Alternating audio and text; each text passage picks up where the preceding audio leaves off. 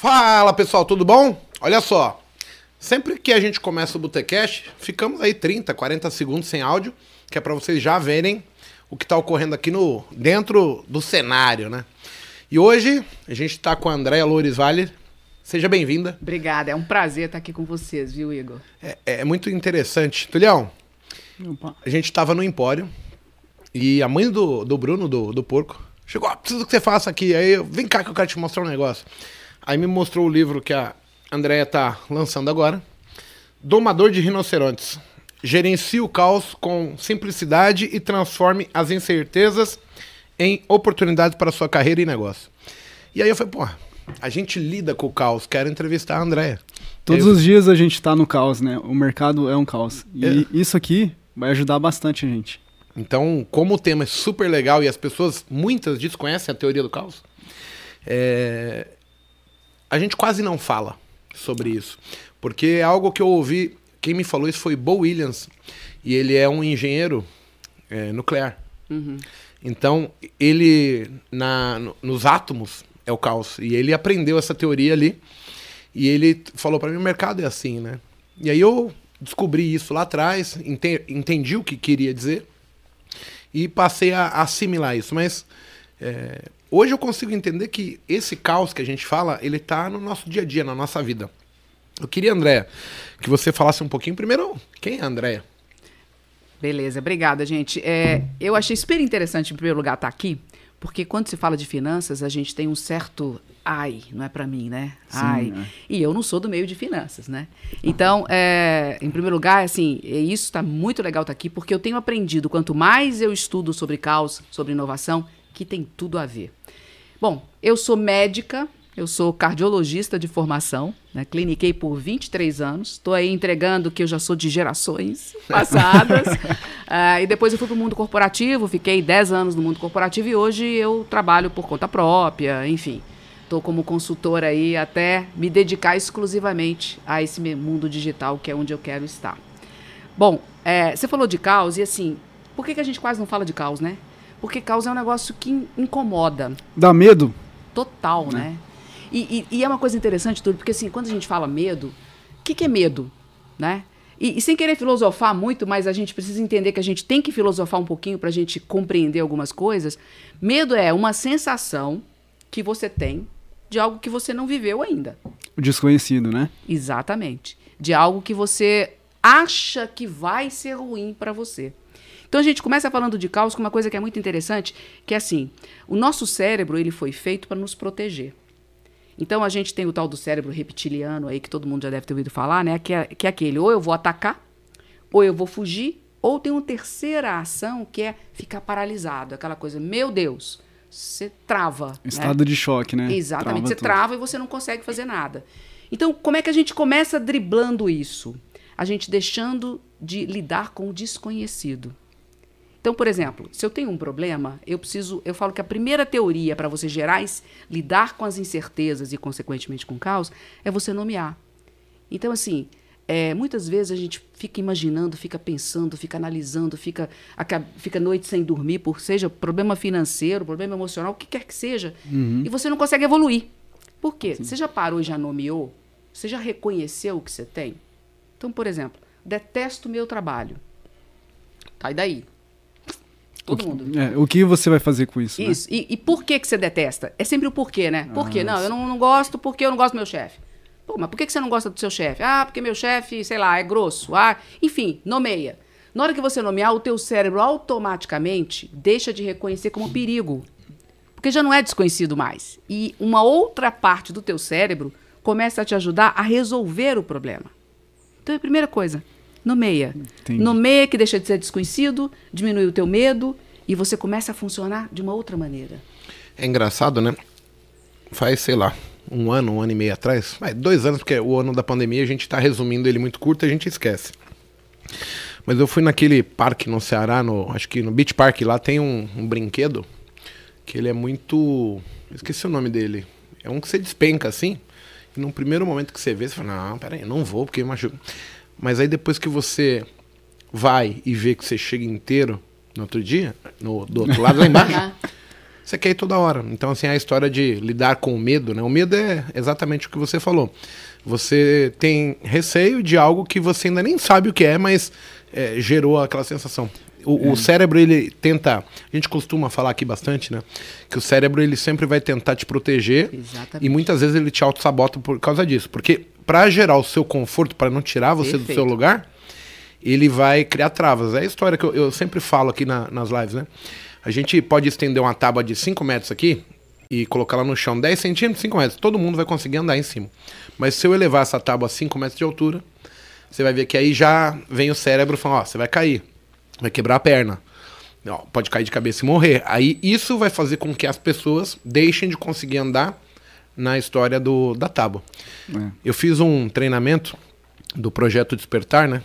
Que chega no momento que você atravessa, caminha sobre brasas uhum. por 7 metros. Sim, a, a, teoria é muito simples. Você põe o pé e tira numa velocidade que não dá tempo de queimar. De queimar. Mas é muito difícil você falar, eu vou. Porque na nossa cabeça são as crenças, né? Crenças limitantes. Então tá tudo meio que intrinsecamente ligado. E o cérebro é engraçado ele é o motivador do seu sucesso, mas ele também é um cara que está te barrando, né? Mas também é o cara que protege você. Sim. Né? Então, assim, às vezes essa coisa, igual você comentou, é... tá, eu boto a tábua aqui, eu ando. Na hora que eu suspendo, eu já tenho medo. Porque eu vou cair, eu vou quebrar a perna, exatamente. Aí, eu estou tentando recordar onde é que eu vi isso, não me lembro aqui, vou, não vou dar a autoria à pessoa aqui, me desculpe. Mas que é aquela coisa, um pensamento pode ser outro. Então, ao invés da gente pensar as coisas ruins, vamos pensar as coisas boas. Tudo bem, eu posso cair e quebrar a perna, cara, mas se eu conseguir chegar do lado de lá, o que, que tem do lado de lá? O que, que me espera do lado de lá? Então, se a gente conseguir fazer esse exercício, né, de guardem isso, né? Se um pensamento pode ser outro. Eu posso escolher pensar o bom e não escolher pensar o ruim. Ver o outro lado, né? Exatamente. E isso é, tem um poder incrível na vida da gente. Eu fico imaginando vocês trade, né, que fazem aquela coisa do que para mim é absolutamente arriscado, Sim. mas tudo tem método, tudo tem técnica, tudo tem que se tudo tem que estudar, tudo tem que ter prática, né? É aquela coisa, quanto mais eu trabalho, mais sorte eu tenho, né? É, mas pensa assim, André, é, é uma coisa legal, é arriscado? É, mas eu acho que tudo na vida é arriscado. Você Sim. falou aqui na conversa de bastidor que você tentou abrir uma empresa e não foi bem. Uhum. Então pensa num cara que monta seu negócio, ele assume aluguel, funcionário, e ele não sabe se ele vai vender suficientemente bem para cobrir isso. Então ele já sai com um risco. Já, só, a única diferença é que ele consegue é, é, tangível. Exatamente. Ele consegue ponderar, né? No mercado financeiro você não consegue ter, é, é, não, não, não é tangível. Então é tudo expectativas. Né?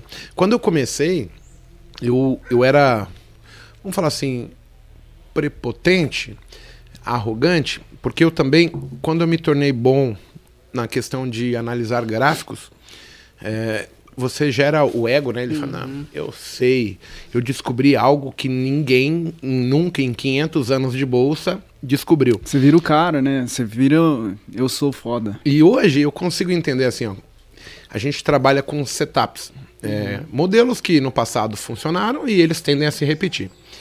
Só que não existe certeza que esse modelo agora ele vai dar certo. Perfeito. Então você lida com o imponderável o tempo todo. E as pessoas, no final, elas querem ter certeza. Eles querem um ficar medindo quem tem o pipi maior que o outro. E elas não conseguem julgar, gerenciar essa falta de certeza que existe no mercado financeiro. A gente entra é, numa operação, faz um investimento, mas de fato, a única coisa que a gente deveria saber é assim: se der errado, eu preciso ter um limite onde eu vou perder, e esse limite é aqui. É a única certeza que eu tenho. Por isso que hoje as pessoas vêm para o que, que você acha do modelo XPTO? Eu falo, não sei. Eu não pratico, não conheço. N não falo assim, não funciona. Eu acho que tudo, se bem trabalhado, se bem estudado, o cara vai conseguir transformar aquilo numa realidade que ele vai chegar a ter a capacidade de falar assim: sim, isso aqui funciona, mas se fizer desse jeito, desse outro jeito, dá errado. Por que, que nós, seres humanos, ao ser, sermos confrontados com essa dúvida, com essas incertezas, agimos dessa maneira? Essa é uma pergunta extremamente interessante e eu vou fazer uma relação com o porquê eu coloquei domador de rinoceronte, se você me permitir. É, eu ia perguntar, eu perguntei antes no livro, né? É, é. pelo seguinte, é, Por que domador e por que rinoceronte? Eu vou responder a tua pergunta contando uma história, pode ser? Ok. É o seguinte. É, quando eu, eu, eu passei a entender, eu não, eu não sou. Quem dera, eu adoraria ser alguém especialista em investimento. Mas é uma coisa que eu não gosto, particularmente. Eu não gosto. E tenho estudado, estudei um pouquinho, porque eu acho que todo mundo, todo mundo tem que saber, todo mundo tem que entender. Mas eu adoro as teorias que vêm do mercado financeiro. Eu sou fã do Ray Dalio, sabe? sabe? Do Nissan Taleb. Então, esse meu livro veio de uma teoria econômica. Então, é, por que, que eu estou falando isso? Por exemplo, todo mundo aqui do seu público vai saber quem é Nissan Taleb e vai saber a teoria da antifragilidade do cisne negro. Sim. Perfeito? Bom, Perfeito. existe uma pessoa que eu acho que vale a pena quem aqui, quem está assistindo vocês, é, dar uma gulgada lá e pesquisar, é a Michelle Wucker. Ela não é conhecida no Brasil ainda, mas ela já foi, inclusive, assessora do governo chinês. E ela tem uma teoria, ela se meio que se contrapõe ao Taleb. O Taleb comenta o seguinte, que qualquer evento é, absolutamente imprevisível e, e por aí afora que vai desnortear né, o mercado, você precisa estar preparado para ele, a teoria da antifragilidade, etc. O que, que ela diz? E aí vou te responder a questão do cérebro e a questão toda. Ela diz o seguinte, que hoje mais de 99% dos eventos podem ser previsíveis. Sim. Ou a gente não vê porque não quer, ou a gente não tem conhecimento suficiente para detectar, ou a gente não busca, ou a gente está totalmente alienado. E aí o que, que ela cunhou? Ela, ela conta num, num dos livros dela que conversando com os amigos, é, não, você precisa dar um- uma metáfora. Então ela chamou de rinoceronte cinza. Então eu tenho o cisne negro e o rinoceronte cinza. Um exemplo de rinoceronte cinza, a pandemia. Nós sabíamos que ela ia acontecer, nós não quisemos enxergar. Subprime nos Estados Unidos, todo mundo sabia que ia quebrar. Ninguém quis achar que aquilo fosse acontecer. O que, que a gente faz quando tem, a gente tem um problema grave que a gente vai me atingir? Não, não, isso não vai chegar até mim. Você não quer ver. Então, por que cinza? Porque, na verdade, o rinoceronte ele tem outras cores. A gente olha para ele e vê ele cinza. É um bicho grande que invade a tua casa, que você, quando vê, está em cima de você. Enfim. Por que, que eu usei a metáfora domador de rinoceronte? O rinoceronte é a incerteza, é o problema, é o desafio. Domador somos nós. Que eu falo que é uma das profissões que nós vamos ter, todos vão ter que ter no futuro. Nós teremos que ser resolvedores de problemas. É isso que vai nos fazer ganhar dinheiro, ter sucesso e sobreviver no mundo de incerteza.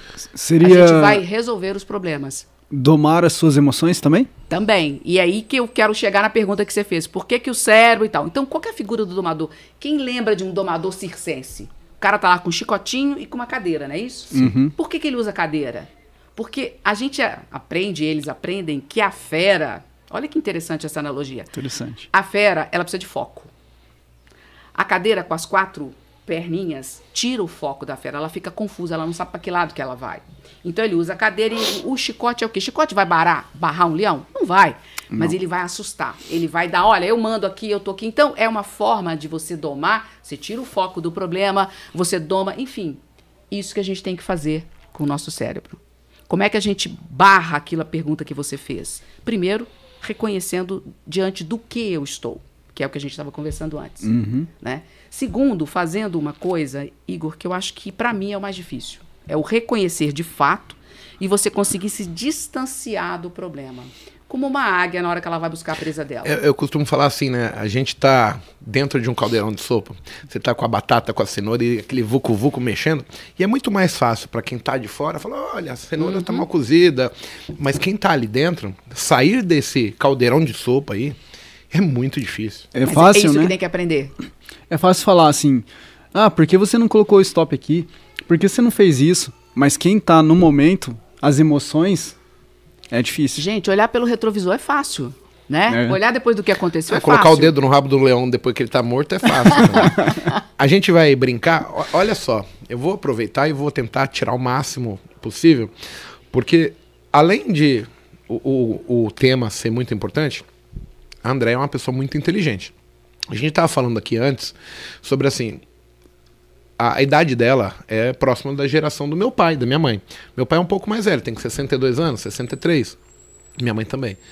Só que eles, por exemplo, ficaram presos a. Eu vou, vou chamar assim, a época deles. Né? Então, assim, eles não evoluíram como mente em termos de acompanhar a nova geração, acompanhar a modernidade, é, que as coisas mudaram, não é mais do mesmo, do mesmo jeito que era antes. Isso eu vejo como limitação de cada ser humano. Uhum. Então, esse é um exemplo que eu entendo do meu pai, que é mais difícil, porque ele foi a vida inteira doutrinado daquela maneira, as regras eram aqui, de repente muda o jogo, e ele, tipo, não tinha necessidade de acompanhar. Não, eu acho que a, a Andréia um pouquinho mais, porque é médica, você tem que estar tá em constante evolução para se adequar. Mas no caso do meu pai e da minha mãe, por serem simples, eles, ah, mudou, mas eu não gosto dessa mudança, não vou fazer é, nada para que eu acompanhe isso, porque não tenho necessidade. Eu vejo a, a, a, da maneira deles, eu acho que o pensamento é, mas para que, que eu vou mudar? Vivia a vida toda desse Exato. jeito, né? E o que, que iria mudar para ele? Nada. A Andrea, não, precisa se acompanhar, porque assim, a medicina evolui, os equipamentos evoluíram, o, o que era escrito numa receituária agora é no computador, a, a correspondência ou o telefone virou um e-mail e, e, as pessoas se comunicam assim. Mas eu acho que eu vou, eu vou te interromper um pouquinho só. Sim. Desculpa aí. É que as pessoas acham que é isso, mas não é isso. Não é a tarefa, não é o ferramental que é o problema, o problema está aqui. E uma grande diferença que eu acho que existe, aliás, várias, mas uma grande é eu ter a necessidade de. Na nossa geração para trás, a gente não tinha necessidade, porque as, as mudanças eram, elas demoravam. Agora são, é assim. Para ontem, Para ontem. Então, se você bobear, a gente estava conversando aqui, era o Instagram, era o YouTube, agora é o TikTok, pelo amor de Deus, o que, que vem depois? Então, assim, se você não está antenado e se você não acompanha, você vai ficar para trás. Pensa na história do disco de vinil e o CD, por Sim. exemplo. O disco de vinil ficou por muitos anos presente. O CD, CD, DVD, Blu-ray, morreu assim. Exatamente. O tempo, né? A, a, velocidade que as coisas mudaram. Hoje é tudo online. Então, gente, tem uma coisa que é interessante, né? O exponencial. Né? Vocês lidam muito com isso, sim, né? Quem sim. mexe com, com. E assim, olha só que interessante. A cabeça da gente, ela não foi feita para pensar. A gente não sabe o que é ser exponencial. A gente não uhum. consegue, veja, pegar. A gente aprendeu, nossa cabeça é linear, então é uma coisa, depois outra, depois outra. Então a gente não consegue entender como é que de repente algo surge do nada. Não surgiu do nada. Tem anos sendo desenvolvidos. Mas a curva exponencial, ela, ela vai devagarzinho, de repente ela pega uma inflexão, e você sabe disso melhor do que eu, e tum! E aí, quem foi pego aqui nossa, do nada. Isso acontece é muito no mercado. Exatamente. Por isso que eu acho que a vocês... XP como instituição é uma coisa legal, Bitcoin é uma coisa interessante de você ver, porque o Bitcoin, quando eu falei lá atrás, em 2007, ah, é uma bolha, tava 200 dólares, chegou a 50 mil. Graças a Deus eu comprei Bitcoin. Ah. então, mas assim, a, a, curva exponencial do que era a criptomoeda veio.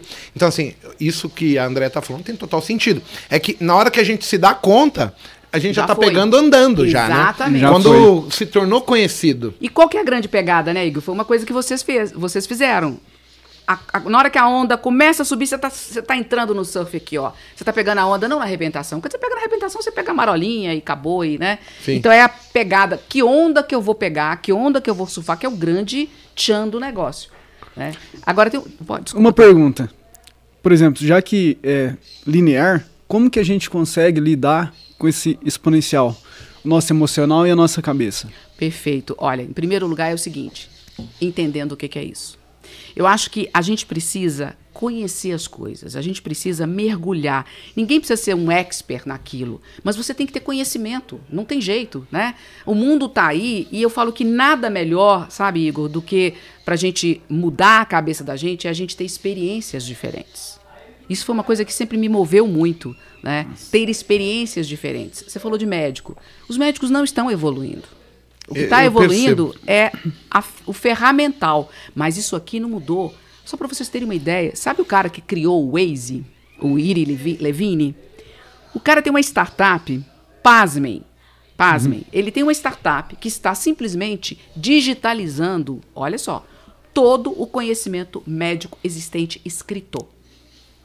Imagina quando isso acontecer. Não vai ter sentido ser médico do jeito que é hoje. Então, o que, que o médico que está nos assistindo, se é que tem alguém nos assistindo que é médico aqui, o que, que ele tem que fazer? Ele tem que se antenar e olhar para frente, ver qual é a tendência que vem por aí. Deixa eu me preparar para essa tendência.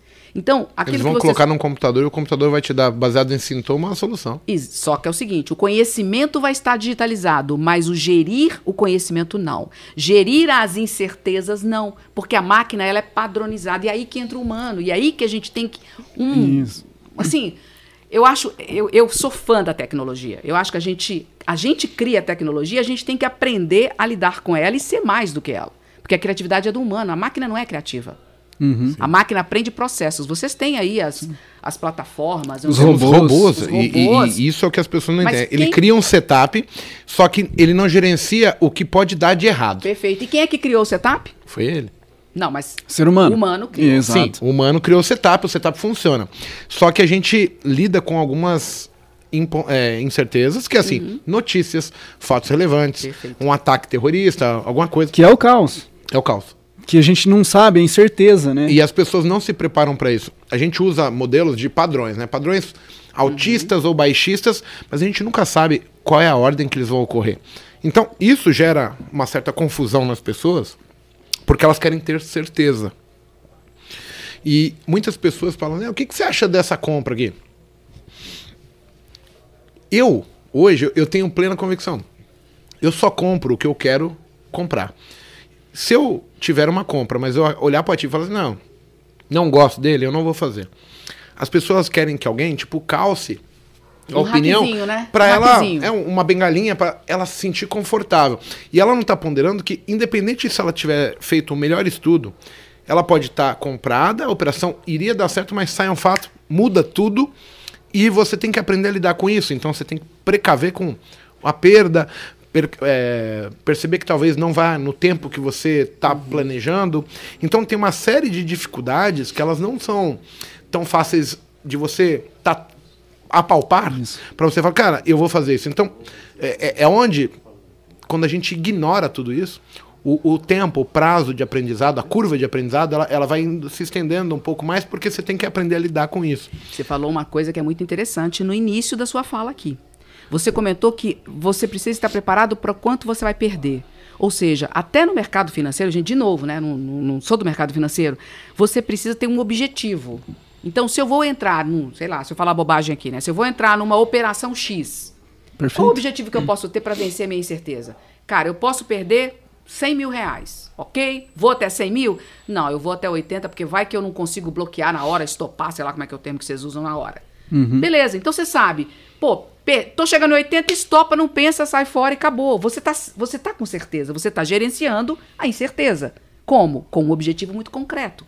E é assim na vida da gente. A gente precisa saber o que a gente quer.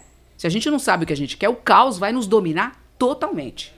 Né? Então, a coisa mais difícil, Igor, e eu tenho visto isso muito nas minhas mentorias, é assim. Ah, eu queria. Tá, o que, que você quer pra tua vida?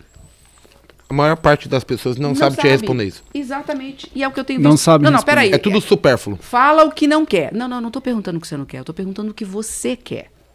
Ah, eu quero liberdade. De quê? Como? Quando? Onde? Então, assim, aqui a gente brinca dos objetivos smart. Você precisa saber o que você quer. Você precisa saber o que você quer. O Você Paulinho precisa botar- falou isso, né, Edu? Exatamente. Você precisa, você precisa saber o prazo, você ne- mesmo assim entendendo que não vai cumprir.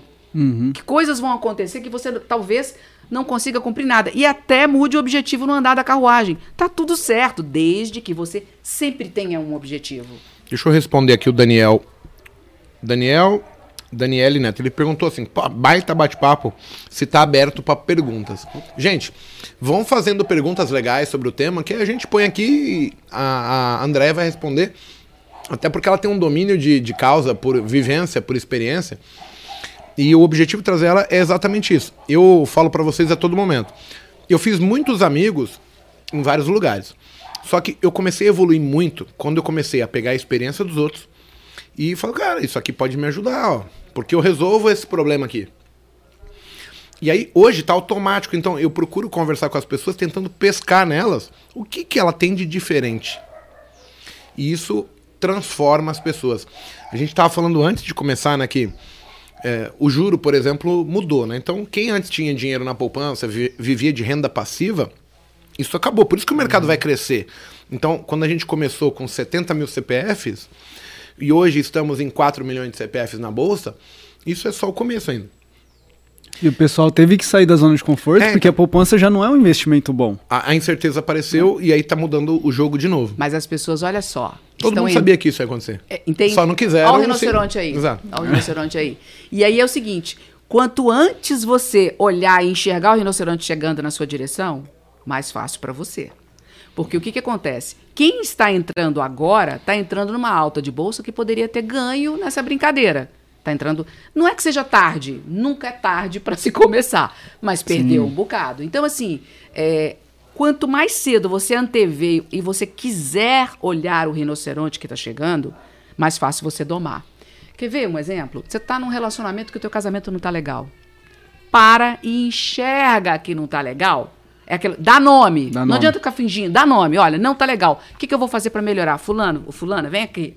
Quer dizer, quanto antes você nomear aquilo que é que é incerto, aquilo que não é palpável, mais fácil para resolver. Deixa eu te pontuar uma coisa. Esse seria o sensato, o correto, ok? Mas por que, que o ser humano, ele mesmo sabendo disso, ele tenta protelar?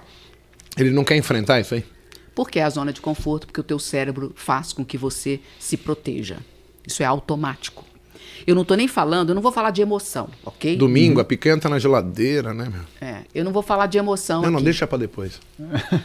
Eu não vou falar de emoção. Porque tem Ok. emoção, tem vivências, tem uma série de coisas, tá? Eu tô falando daquilo que eu posso palpar e dizer aqui de forma concreta. Nós é, nascemos e, e vivemos até agora porque algo nos fez sobreviver. As experiências que vão sendo incorporadas, o nosso cérebro vai incorporando experiências. Tanto é que gerações que vêm aí têm uma forma diferente de pensar e de entender. Sim. Então, o nosso cérebro nos protege, é óbvio, né? Pô, é mais fácil eu ficar deitada no sofá vendo série. Antes era vendo Faustão, vendo Silvio Santos. Nossa, Silvio Santos a idade, né? Mas enfim, é mais fácil ficar lá vendo série do Netflix ou eu vou sentar na frente do computador, eu Vou vou estudar. estudar, eu vou. Todo Lógico é domingo à mais noite eu fácil. assisto o Silvio Santos, acho um barato. E a Praça Nossa também. Toda quinta. Então, mas assim, mas você está fazendo o seu. Você quer ver um exemplo? Gente, eu fiz mestrado na Escola Paulista de Medicina, tá? Na minha época de mestrado, pra vocês terem uma ideia, eu falo época, parece que é 200 anos atrás. Não! Eu i- tinha que vir para Bireme, não sei nem se vocês ouviram falar da Bireme. É a Não. biblioteca médica mais famosa, era na minha época, é, que existia no Brasil. Então eu tinha que sair, eu, estuda- eu morava no interior de Minas, do interiorzão, eu tinha que pegar um ônibus, porque não tinha. viajar até São Paulo, eu ficava, fazia meu mestrado aqui, e ficar na Bireme catando fichinha, procurando artigo em relação ao, ao tema que eu queria. Aí eu tinha que escolher, ir até a secretária, fazer o pedido do, do, do paper, né? Esperar 10 dias úteis, pagar na época quase, às vezes, às vezes até 100 dólares, para o, o artigo chegar para mim. Eu fiz meu mestrado assim. Gente, hoje, olha o Google, o próprio Google acadêmico. Então, assim, imagina se eu não tivesse evoluído. Em que pé que eu ia estar? E, infelizmente, tem muita gente assim. É, eu, eu vou citar um exemplo assim. Tem muito aluno que me chega e fala assim, Igor, o que que é VWAP? Por que, que ele não digita ele no Google? Dá um Google O que é rapidinho, né? rapidinho, né? E assim, eu acho inadmissível porque se ele quiser comprar qualquer coisa, ele vai no Google. Exatamente. Então, assim, existe um, um certo fator de comodismo que torna as pessoas preguiçosas. Alguém vai fazer para mim. É o jeitinho brasileiro isso aí. Alguém vai fazer para mim. Ah, tem o Igor lá, o Túlio. Eu vou pedir e os caras vão me dar, entendeu? Você vê, é mais fácil ficar assistindo, né? E Deixa eu ver se ele fala alguma coisa, alguma uma dica aqui de uma ação pra eu comprar. Cara, de repente você vai comprar na hora errada. Gente, de novo, né? Eu tô falando aqui, mas vai comprar na hora errada, vai vender na hora errada, sei lá. Então, assim, é, a pessoa precisa ter proatividade. A nossa geração de que tá aí hoje não é proativa. Né? E proatividade não é agir, é, é antes da atividade você parar, você analisar, você pensar.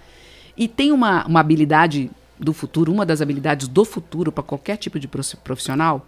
Infelizmente, os nomes vêm em inglês e às vezes traduzir é difícil. É learnability, que é a capacidade de você não só aprender constantemente, mas desaprender, que é mais difícil, mais difícil. e reaprender. O que, que eu quero dizer com isso? O que você Aprender falou aí. fazer uma coisa que você estava fazendo de um jeito errado, É. agora você esquece ela e fala, não, agora eu vou fazer não, o E certo. às vezes não tá fazendo do jeito errado. Imagina, deu certo assim antes, eu vou continuar. Cara, deu certo antes, não vai ser mais assim. Agora mudou. Mudou. Então, eu. Xerox. né? O mercado mudou.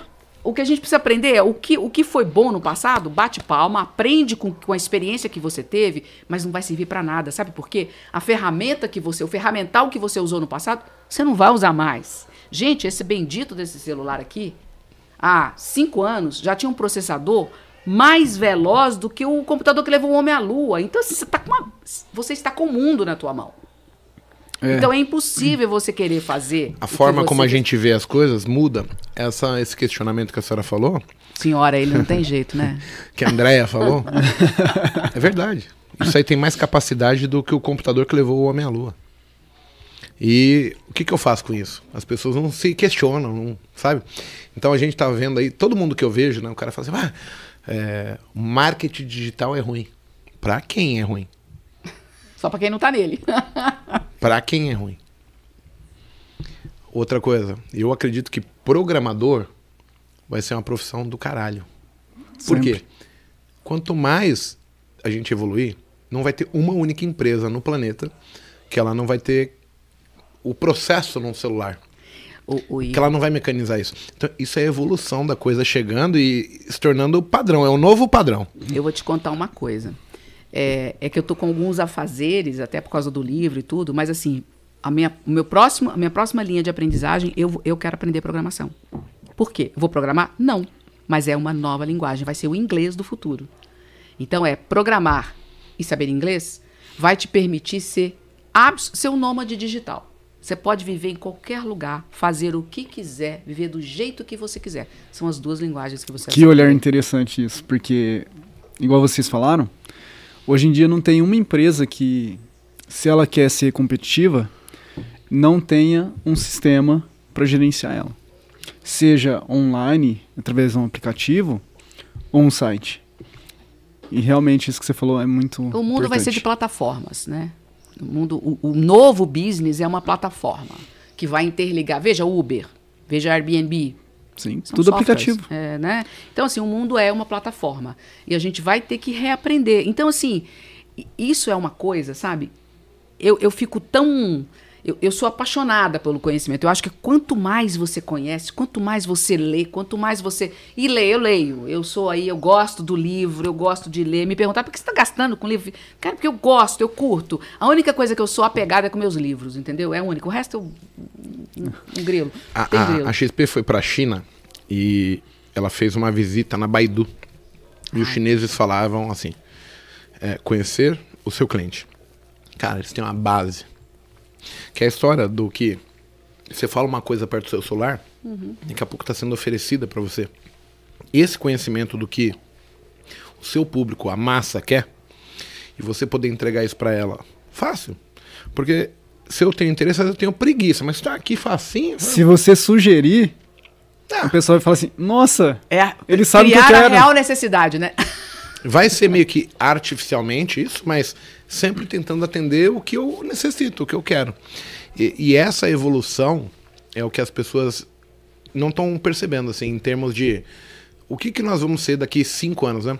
Eu hoje eu planejo minha vida sempre de cinco em cinco anos. Como é que eu quero estar daqui cinco anos? As pessoas não fazem isso. Elas vivem hoje, mas sem saber onde elas querem chegar. Isso eu aprendi com um cara chamado Raoni Rossetti. Ele já veio no Botecast, fez um Botecast comigo também. Mas é um cara com 20 e poucos anos, se tornou chefe da renda variável da XP e foi para Alemanha, voltou, ganhou muita grana apenas com o poder de pensar no que era bom para as pessoas antes de hum. todo mundo. Ele conseguia ver isso. E ele teve muito sucesso. Então, assim, quando você ouve essas experiências e você pontua, conflita com a sua vida, é muito difícil, porque o parâmetro, talvez assim, você vai ter um choque de realidade muito grande. Quando você abre os olhos, né? porque a gente vive num mundo onde é sugerido pra gente não estudar. É sugerido. Fica a seu critério correr atrás. Uhum. Então, o, o padrão, ele foi dado, é a história assim, eu nasci na periferia quando eu era mais novo, eu falava assim: ah, quem tem dinheiro, ah, esse cara deve ter roubado alguém. Uhum. Porque é o tipo de conversa que circulava no meu meio. Então, você vai adquirindo algumas carniças que vão se tornando carapaça sua, que você vai carregando aquilo. Verdades absolutas. né? Exato. Só que assim, acabei de falar pra, pra Andréia, falei, poxa, o conhecimento, ele é libertador. Só que eu só descobri isso depois que eu recebi ele. Então, provavelmente, quem fala isso, recebeu. É a história assim, por que, que o governo não te dá? Se todo mundo tivesse abrangência mental para entender o que é certo e o que é errado, não era permitido a gente viver na situação que o Brasil vive hoje. Não, não teria como sustentar isso. Porque todo mundo iria reclamar, não pelo carnaval, né? É. Não pela festa de final de ano. Mas pelo absurdo que está sendo feito até do ponto de vista sanitário. Eu, como médica, eu até arrepio aqui. Então, mas o, o cara, o brasileiro, ele fica chateado porque não vai ter carnaval. Porque a praia tá bloqueada e não vai ter a festa de ano novo. Então, assim, só que sozinho é muito. Você é calado facilmente, né? Esse tal conhecimento, essa mudança de mente, ele tem que ser acoplar, acoplado às pessoas de maneira devagar, mas se a pessoa correr atrás e começar a seguir bons exemplos de pessoas bem-sucedidas, você vai adquirindo isso de uma forma que vai ser o seu novo padrão daqui a um tempinho. Porque o cérebro é inteligente. Exatamente. Ele vai ver que você está se dando muito melhor e agora ele não quer mais voltar para onde está. E aquela história que a gente já conversou aqui. Você já conhece, não é mais problema. Né? E você já sabe como lidar com algo que você vai passar a conhecer, fica muito mais fácil. Você comentou uma história da praia e tudo, e, e eu estava fazendo um. Eu estudei um pouquinho de neurociências aí, até para entender um pouco esse autodesenvolvimento, né? Que eh, tem muito um, um preconceito de dizer que é autoajuda, não é autoajuda. E se for também tá tudo certo, porque tudo que nos ajudar é bem-vindo, né? Mas assim, a gente viveu, o brasileiro, vamos falar do brasileiro, viveu uma época, talvez vocês não tenham vivido, de inflação absurda. Né? Vivi, mas era muito pequeno. Então, eu peguei aquela tive época impacto, né? em que quanto de você tá no supermercado comprando e nego tá, gente, A sabe? maquininha Etiquetando mais caro, né? Você pegando assim, assim, era uma loucura. A gente pegava o dinheiro e corria para fazer compra. Porque você- hoje você comprava o leite um preço X, daí a duas horas era Y. Então, assim, essa mentalidade da recompensa do agora no brasileiro, ela é muito forte. Muito forte. E não tem como você, mesmo que você não tenha vivido, o seu pai viveu. E você viveu isso na tua casa. Isso meio que fica em você. Sim. Então, você pode ver que surge alguma. Por que, que essa história do brasileiro é doido para ter casa própria? Porque era aquela desespero. Você, você não tinha dinheiro para comer, você não, tinha, você não sabia como você ia viver. Sim. Então é algo que Como a é que gente. eu ia pagar meu aluguel? A incerteza. Então, se eu não precisar pagar o aluguel, então vamos gerar o sonho da casa própria. Então, a qualquer coisa que acontece, um triquezinho daqui vai voltar tudo de novo. Ó céus, ó vida, ó dor, né? Só que o passado é passado, o ferramental é de novo, é outro. A gente tem outras possibilidades. Então, eu fico pensando, veja, a pandemia chegou aí. Pegou 90% das pessoas de calça curta, principalmente das empresas. Mas olhem o avanço que a gente teve. A gente avançou 10, 15, 20 anos, dependendo da área que a gente tiver falado. E qual que era a ideia? Eu fico imaginando por que, que a gente está vivendo, né? Por que, que o mundo virou BANI, a tal da sigla, siglazinha BANI, né? Um bichinho, um vírus que é invisível, acabou com tudo. Então, olha como nós somos frágeis. Olha como o nosso status quo não serve para nada. Olhem que situação que a gente está vivendo. Então, o que, que era para as pessoas terem aprendido? Primeiro, colaboração. E olha o que, que a gente está vendo. Está despertando o que as pessoas têm de pior. Exato. Ira. É um impressionante. querendo pegar o outro. É. X ou Y. Era pra gente colaborar, era pra um ajudar o outro, né? Era, e isso não é só no Brasil, no mundo. No mundo todo. Era pra gente entender que a vida é mais do que o sucesso que nos disseram que a gente tem que ter. Porque qual que é a sua definição de sucesso? Né? Pode ser ter 2 milhões no banco. Qual que é a minha definição de sucesso? Pode ser eu ter tempo para ficar com a minha família. Qual que é a sua definição? Pode ser ter saúde. Então a gente precisa entender que sucesso é uma palavrinha que tem significado pessoal. É relativo. O que é pra você pode ser que não seja pra mim. Exatamente. E, e você ficar bem com isso, não é porque você, o seu sucesso é viver com tranquilidade. Você pode, você pode querer ter ali aquela vidinha simples que tá tudo certo, é o seu sucesso, né? E a gente encarar isso e assumir isso não é fácil. Porque o status quo, o mundo diz que sucesso é quem? Quem tem um milhão lá investido na XP, Carrão, não sei o quem quê. tem um carrão. O que você falou da pandemia, que as pessoas estão aprendendo, acredito que as empresas estão aprendendo muito também. Porque as empresas, elas viviam um mês hoje e vamos ver o que vai acontecer o mês que vem. Com a pandemia mostrou que elas precisam ter uma reserva, se preparar por muito mais tempo. Entendeu? E é o rinoceronte, é o cisne negro, é o caos que vai chegar. E você está preparado para isso? A sua empresa está preparada para isso? É, a, a, parte legal disso, Túlio, ela fica pela questão do imponderável. E, e aí voltamos pro teoria do caos, gerenciar as nossas incertezas e muito mais do que gerenciar tem a ver com estar preparado para uma mudança. Perfeito, é isso aí. De alguma coisa. Porque assim, a gente não sabe o que vai acontecer, quando vai acontecer. A gente está aqui trabalhando, de repente eu morro. É imponderável. Mas, ó, isso é um cisne negro, não é o rinoceronte. Entende? É o 1%. É, é um 0,00. Porque assim, morrer todos nós vamos. A grande beleza do negócio é quando você falou que é imponderável. Eu adoro essa palavra. É a gente tentar enxergar as possibilidades imponderáveis que possam acontecer e se preparar para elas. Então é você antever cenários. O que, que eu falei que o passado não serve? Qual que é o grande exercício que a gente vai ter que aprender a fazer? A gente vai ter que, enquanto profissional, enquanto pessoa, enfim, na área que for, olhar para frente, né? Bom, qualquer olha, olha o médico. Vou falar do médico que é um mercado que eu, que eu conheço. Bom, eu já ouvi que tem uma startup aí que vai vir com tudo que eu sei, que eu estudei por 10 anos no Google. Google da vida que seja, né? Não sei o nome da startup, não me lembro. É, então, tá, eu vou servir para quê? Então, o que, que eu tenho que fazer? Isso vai acontecer o quê? Daqui a cinco anos? Vamos, vamos colocar cada cinco. Então tá. Então eu vou olhar para frente, imagino essa ferramenta na minha mão. O que, que eu posso fazer com essa ferramenta? Eu posso ser um consultor de saúde e não de doença. Então, beleza, o meu imponderável está ali. Eu vou pegar esta ferramenta e vou trazer. Então, eu pego o futuro que eu estou criando aqui na minha cabeça, de acordo com o que eu estudei, de acordo com o que eu vi de tendência, eu trago para o presente e vou trabalhar as minhas estratégias pensando nisso. Então, primeiro, qual é o meu objetivo? Eu quero ser uma pessoa reconhecida, eu quero ter sucesso na minha profissão, o que for. Vai adiantar eu ficar fazendo médicozinho, consultinha? Não vai, porque daqui a cinco anos ninguém vai me procurar mais. Alguém vai no meu consultório? Não vai, vai ser telemedicina. Eu vou ter wearables que eu vou falar com o paciente aqui, bota aí, clica aí que eu vou ver tua pressão, vou ver teu eletro. Não precisa mais de eu estar presencialmente. Vai fazer diferença? Vai, mas aí eu vou diferente, eu vou como consultor de saúde. Qual que é o futuro da medicina? É algo que ninguém ganhou dinheiro até agora, que é com prevenção. prevenção. Então, o que, que eu tenho que trazer para mim? Opa, como é que eu vou surfar? Como é que eu vou pegar essa onda subindo? Então, médico, se você estiver me assistindo, pensa nisso. Que você vai sair na frente. Então é, o imponderável deixa de ser imponderável uma vez que eu penso nele. E, e cabe ao, ao, nosso público tentar transformar isso para a sua profissão, para a sua carreira. Porque é, é, é, muito difícil a gente englobar todas as profissões, dar uma solução. Cabe o cara procurar o que está acontecendo, uhum. ele ter uma visão.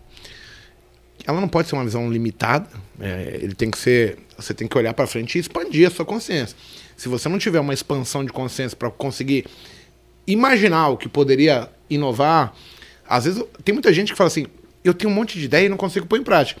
Talvez. Escolhe uma, né? É, é escolhe uma, mas talvez essas ideias sejam a evolução daquilo que ele está fazendo. E ele tem que dar o pontapé inicial. É, eu queria entrar num outro tema que é, é interessante.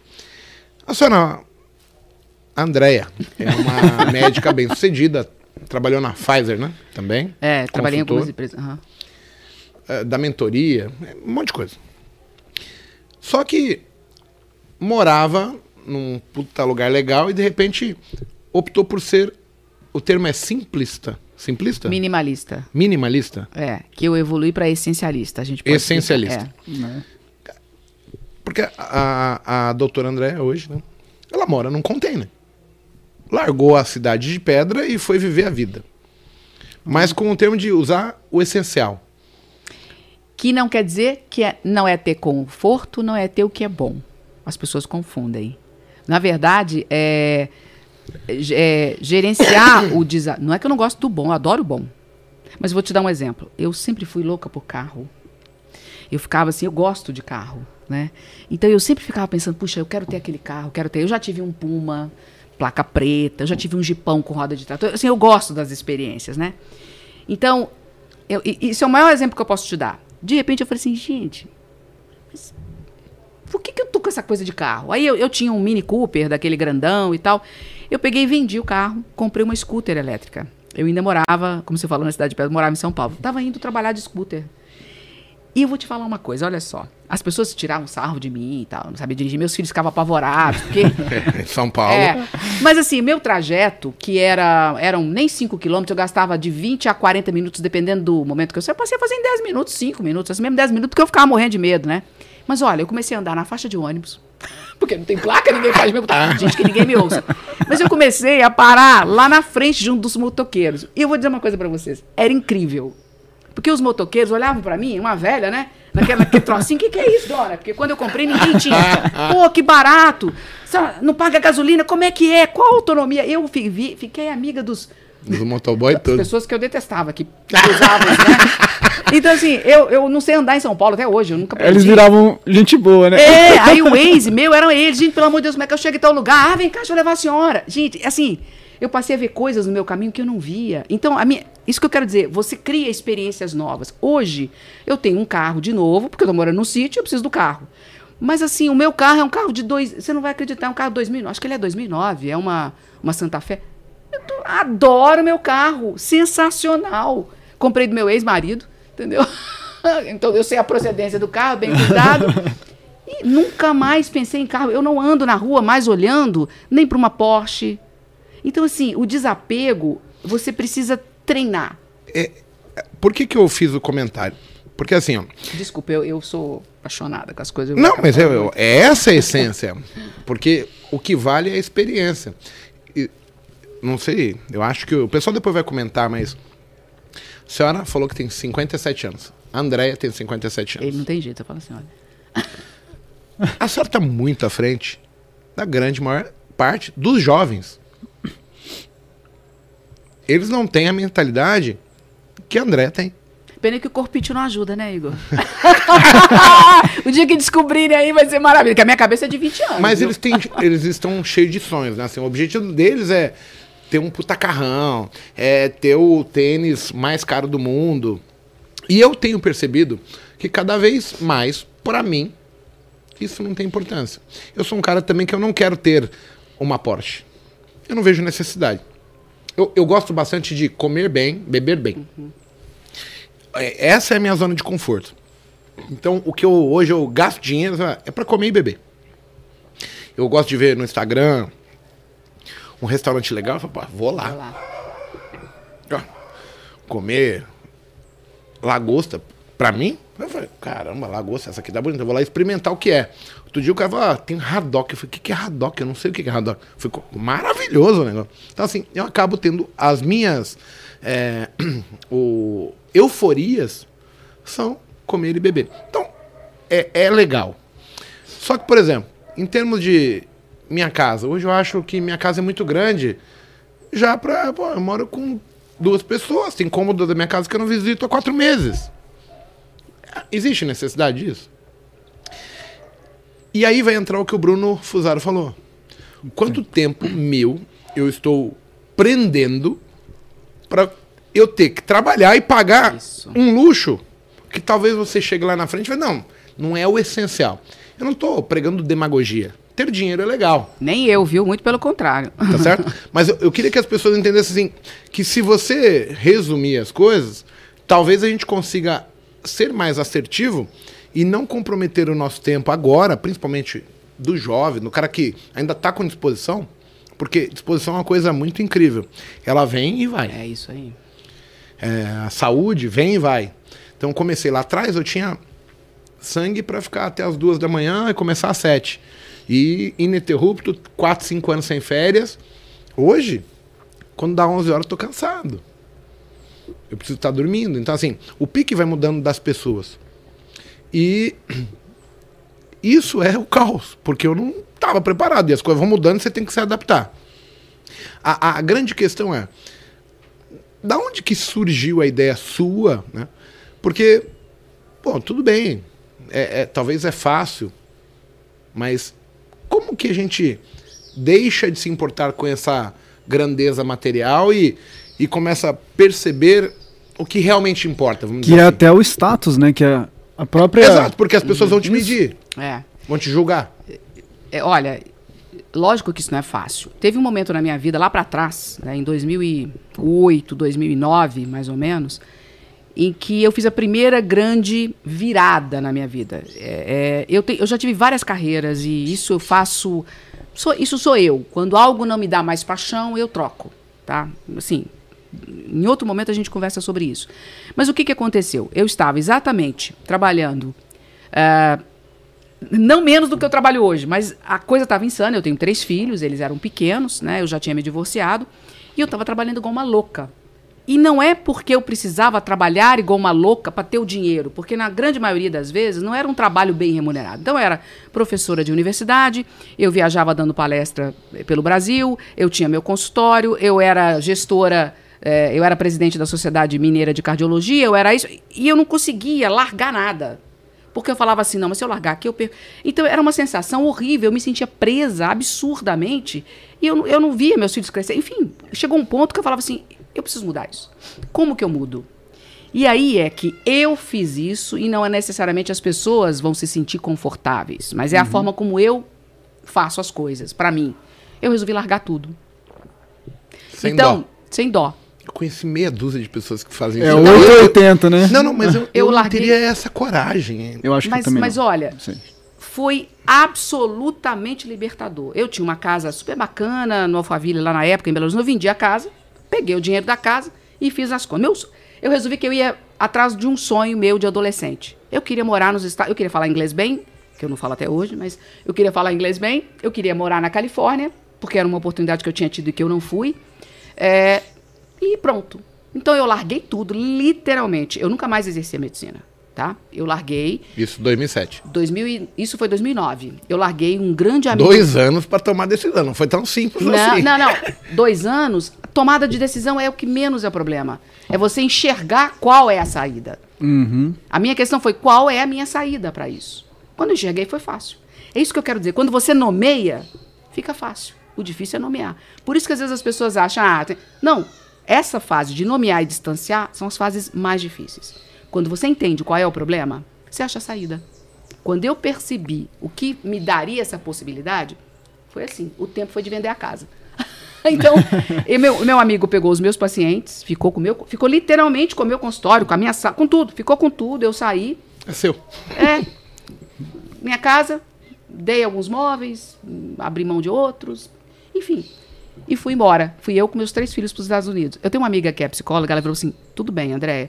Tá certo que você é desapegada, você é doida, porque eu sou conhecida como uma doida, você é doida. Mas, pô, teus filhos são crianças. Assim, leva um bichinho delas, minhas, minhas gêmeas eram menores, leva um bichinho delas, leva uma roupa de cama. Eu falei, mas. Aí eu guardei algumas coisas. Tudo peanut, você compra lá. Meu, não é isso, é pra se Emocional, sentir... É, né? emocional. Não, besteira total. Porque eu fiquei pagando um, um locker eh, aqui no, no- à toa, ninguém quis nada do que estava lá. Minhas filhas ficaram totalmente desapegadas. Meu filho virou atleta lá, foi, foi campeão de waterpolo na Califórnia, entendeu? E assim, foi, minha vida se descortinou de uma outra maneira. Quando eu voltei para o Brasil, eu voltei para São Paulo, entrei no mundo corporativo, uma vida totalmente diferente da que eu tinha. E comecei do zero. Aí é que vem, ah, não é difícil? Gente, tudo é difícil. Basta você querer. Você nunca começa do zero. A tua experiência para trás, é isso que eu estou falando. A tua experiência fica em você. Teu aprendizado fica. E eu, de novo, já comecei do zero três vezes depois disso. Estou começando de novo do zero. Por que, que eu fui para um container? Porque eu achei bacana, eu queria ter essa experiência. Quando eu abri o um negócio em Floripa, eu vi os containers, eu queria montar minha sorveteria num container e tal. Quebrei a cara, porque aqui em São Paulo não tem ninguém que faça nada de container bem. Aliás, se alguém quiser fazer casa de container, hoje sou uma especialista nos problemas, né? Nos problemas. Nos problemas. E, e- e- mas e- quer coisa melhor? Você ser especialista em problemas, você resolve o seu problema, entendeu? É isso que a gente tem que Já ser. A outra pessoa não vai passar o problema, né? Para que que serve o mentor, né? Exato. é, traçar o seu caminho mais fácil. Então, assim, de novo, é, tem que saber o que você quer para você poder desapegar de algo. Porque aí, quando você sabe o que você quer, qualquer coisa que não te ajuda a ir para aquele lugar te atrapalha. Então você abre mão. Deixa eu ir um pouquinho mais nessa conversa, porque é interessante. E conversando aqui em 10 minutos, você falou assim que o que vale para você hoje também é as experiências, né? É, é com elas que, que vão. E eu acho que as experiências é o que é libertador. A vivência, né? É experimentar coisas diferentes. Você sair da sua zona de conforto e entender que existem outras realidades, outras formas de ser feliz, outras formas de amar, outras formas de trabalhar e não só a sua. É, é mostrar para as pessoas que nós estamos alienados no que nós fazemos. Mas é uma opção nossa permanecer, não conhecer, não querer arriscar, não, pelo menos dar ao ponto de dúvida e falar, deixa eu ouvir a Andréia, deixa eu ouvir o Túlio, deixa eu ouvir fulano, ciclano, porque são pessoas bem-sucedidas, é, a gente está falando de experiência como se fosse negócio, como se fosse uma viagem, como se fosse uma mudança de profissão, mas existem pessoas que vivenciaram é, a experiência e elas podem te dar um parâmetro. A gente não deve ficar com a nossa impressão.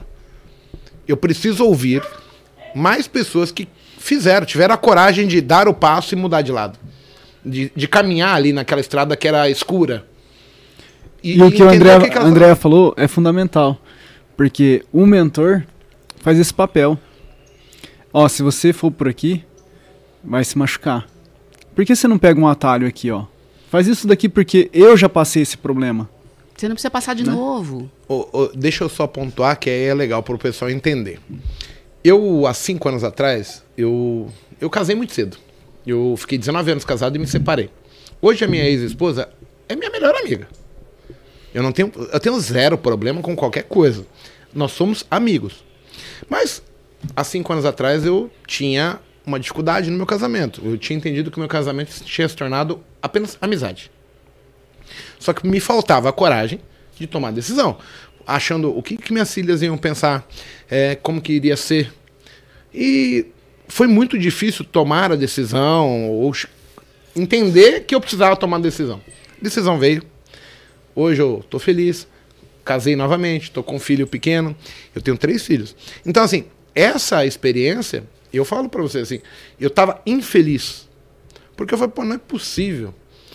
Chega um ponto na nossa vida que você fala assim, gente, eu não tenho dinheiro, é por isso que eu não consigo. Aí eu fui, trabalhei, trabalhei, trabalhei agora tenho dinheiro. E os problemas permaneciam. E aí eu fui modificando, modificando, modificando, modificando. E, e aí é assim, cada vez que você atinge um objetivo, seja ele profissional, familiar, é, amoroso, vão aparecer outros problemas. Uhum. Então, assim, as pessoas infelizes, eu acho que é o pior cenário para você querer fazer qualquer coisa. Então, primeiro você tem que estar bem consigo mesmo para poder pleitear. E às vezes falta muito a coragem das pessoas ter a, a, a realidade Enxergar e falar, eu vou mudar. o rinoceronte. Exato. Perfeito. Enxergar Então, assim, eu queria que, como a, senhora, a Andrea falou, experiências, experiências, experiências. Eu tive uma experiência dizendo assim, não é um bicho de sete cabeças. Tem como ser na boa, tem como continuar sendo amigo, tem como viver todo mundo bem, tem como eu ser feliz, tem como ela ser feliz. Mas vai. E, e eu hoje eu entendo que as experiências que eu vivi, elas me fortaleceram, elas me deixaram mais forte. Sabe, cara, não, peraí, minhas filhas não morreram. Elas estão lá, estão às vezes até melhor do que se eu estivesse junto, porque elas vão indo. Então, assim, passar isso pro público eu acho que é uma coisa legal, porque a gente fica ali travado e muitas vezes infeliz ou insatisfeito, mas não contente com a minha situação financeira, profissional, amorosa, familiar, mas a gente sustenta isso por muito tempo e não quer arriscar Com medo. conhecer o novo. Com medo. Do desconhecido.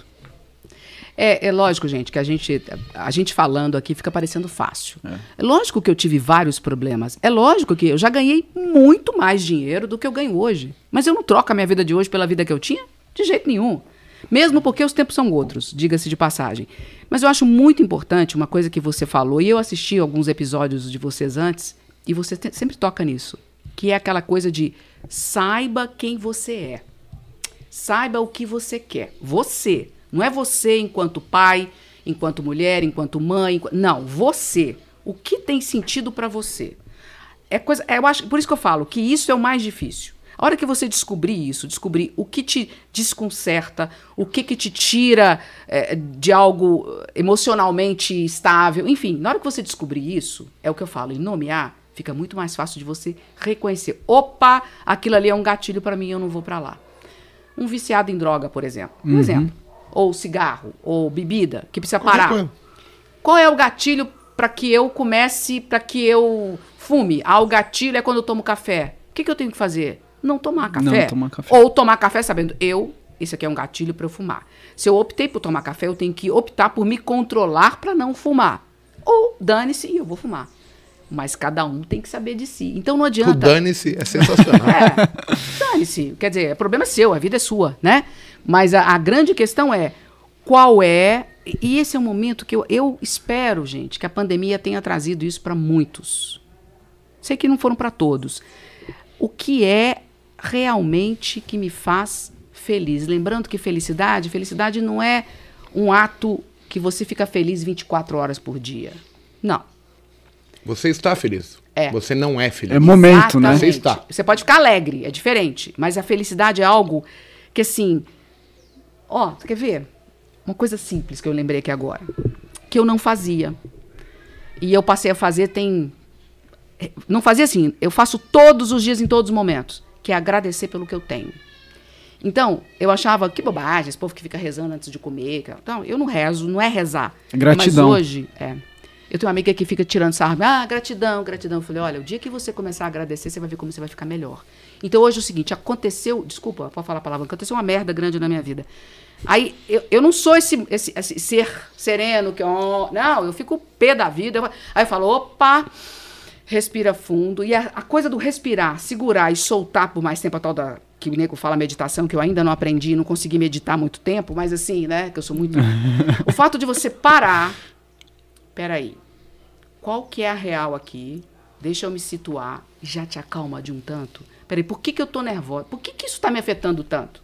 Na hora que você faz três porquês, você já se acalmou, você já reconheceu, você já voltou pro teu estado anterior e você consegue ver solução. Gente, porque no desespero ninguém vê solução. Eu, por exemplo, não importa o que a gente faça aqui, se a gente brigar, eu nunca vou brigar de imediato. Eu deixo pra julgar depois que eu estiver sozinho. Pra não tomar uma decisão precipitada. Me ajudou muito isso. Eu nunca levo nada a sério. Eu sempre tô brincando. Só que o que as pessoas falam eu vou guardando. Depois eu julgo se teve maldade, se é certo, se ela tem um ponto de vista diferente do meu e se aquilo faz sentido ou não. Isso me ajudou bastante a ser uma pessoa melhor. Porque antes eu era explosivo. E você imagina você sendo explosivo e fazendo o que você faz hoje. Olha a repercussão que teria nas suas operações. Não é verdade? Ou eu tô falando, não, Não. sei como você é, mas É, assim, total. tô tentando dar um exemplo aqui pra, na área O de jeito vocês. que costumo você falar é, o jeito que que para eu é, me né? dar bem no mercado financeiro, eu tive que mudar como pessoa. E aí vai englobar tudo. Vai eu ter mudado o meu ambiente, mudado o meu ciclo de amizades, conhecer novas possibilidades, ter dado sorte de conhecer pessoas boas, que eu poderia ter conhecido pessoas ruins. Mas também tem muito do da humildade de falar, meu, os caras estão me dando aula. Todo mundo com carrão, bem de vida, com casa. Eu não tenho nada e eu quero falar que eu faço. Eu não sei porra nenhuma. E eu preciso estar com esses caras, eu preciso andar do lado deles. E aí. É um passe de mágica, porque eu não sei te dizer como que as coisas vão É acontecendo. impressionante, né? É. Começa a vir pra mim também isso aí. Mas eu mudei. Então, assim, ah, hoje eu tenho vários mantras, né? Você é a média das cinco melhores pessoas. Eu até eu acho que você pode ser a média das 50 melhores, desde que você consiga 50 pessoas boas. E detalhes naquilo que você está procurando, né? Exato, Porque aí você vai alguém fazendo pode te nichos. ensinar a escrever, alguém pode te ensinar a beber, alguém pode te ensinar a operar no mercado, alguém pode. Enfim, cê- É, sim, as pessoas são sempre melhores que você em alguma coisa. Com certeza. Eu acho que Eu esse parei é o meu de olhar hoje, entendeu? Pra parte falha das pessoas, porque assim, eu procurava as pessoas perfeitas e não existe ser humano perfeito. Todo mundo é maluco em algum ponto. Cada um tem a sua maluquice. Só que se eu pontuar ele pela parte ruim, eu não consigo ter a pessoa perto de mim. Porque vai ser insuportável, eu não tolero. alguma coisa boa, né? Exato. Então eu olho sempre o que as pessoas têm de bom. E o que ela tem de ruim eu mensuro se é assim. É algo que é uma falha humana ou é mau caratismo? Se for mau caratismo, eu não quero.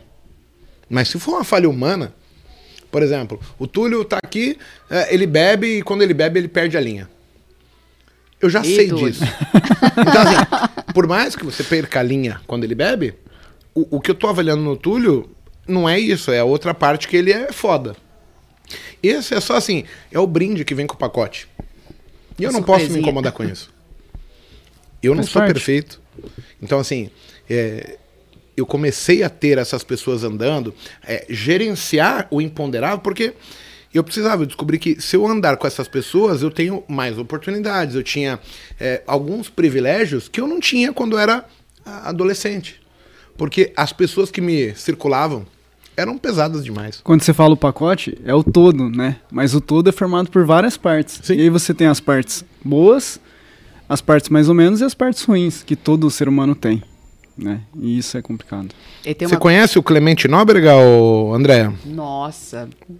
Ele fala bastante sobre as inovações aí da medicina. Eu sou apaixonada por ele. ele. Ele tem um. Aliás, pessoal, leiam um livro dele chamado Inovatrix. É, não é um livro fácil de ler, mas é sensacional. Esse cara é um visionário. Na verdade, ele não fala sobre medicina, ele, ele fala sobre inovação. Ele desenvolveu um método diferente de inovar e agora ele está com curso aí para médicos, para vivenciar a nova medicina, né? Que é bem desafiador. Alguém que está assistindo quer assistir ele? É, o Marcos França. Legal, Marcos. Você está acompanhando um mestre. Não sei se você é médico, deve ser. Vai na dele que você está muito bem. É, deixa eu ver se tem aqui. Vamos lá. Energia do universo. Eu acredito.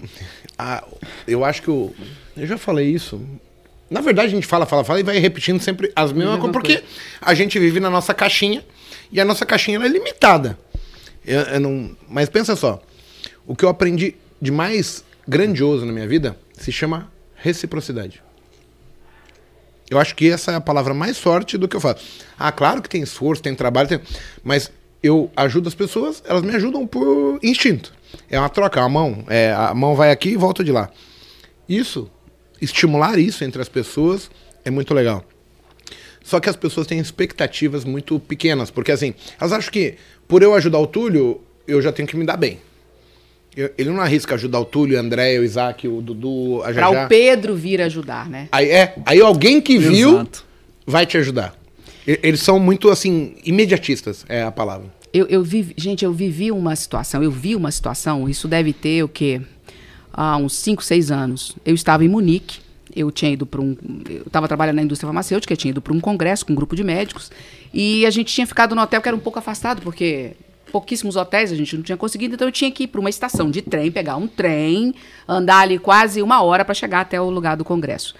E eu estava nessa estação, uma cidadezinha, era um, tipo uma cidadezinha dormitório, e eu estava nessa estação e estava vendo um senhor com filho, desesperado, tentando trocar um dinheiro, comprar um, comprar um ticket para entrar no trem.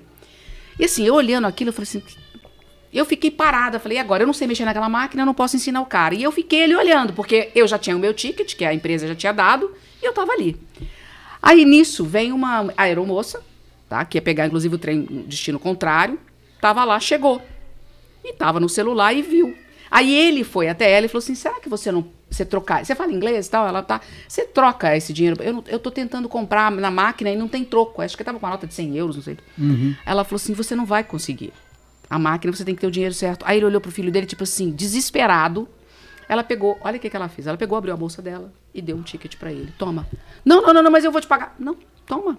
E eu fiquei olhando aquilo, sabe?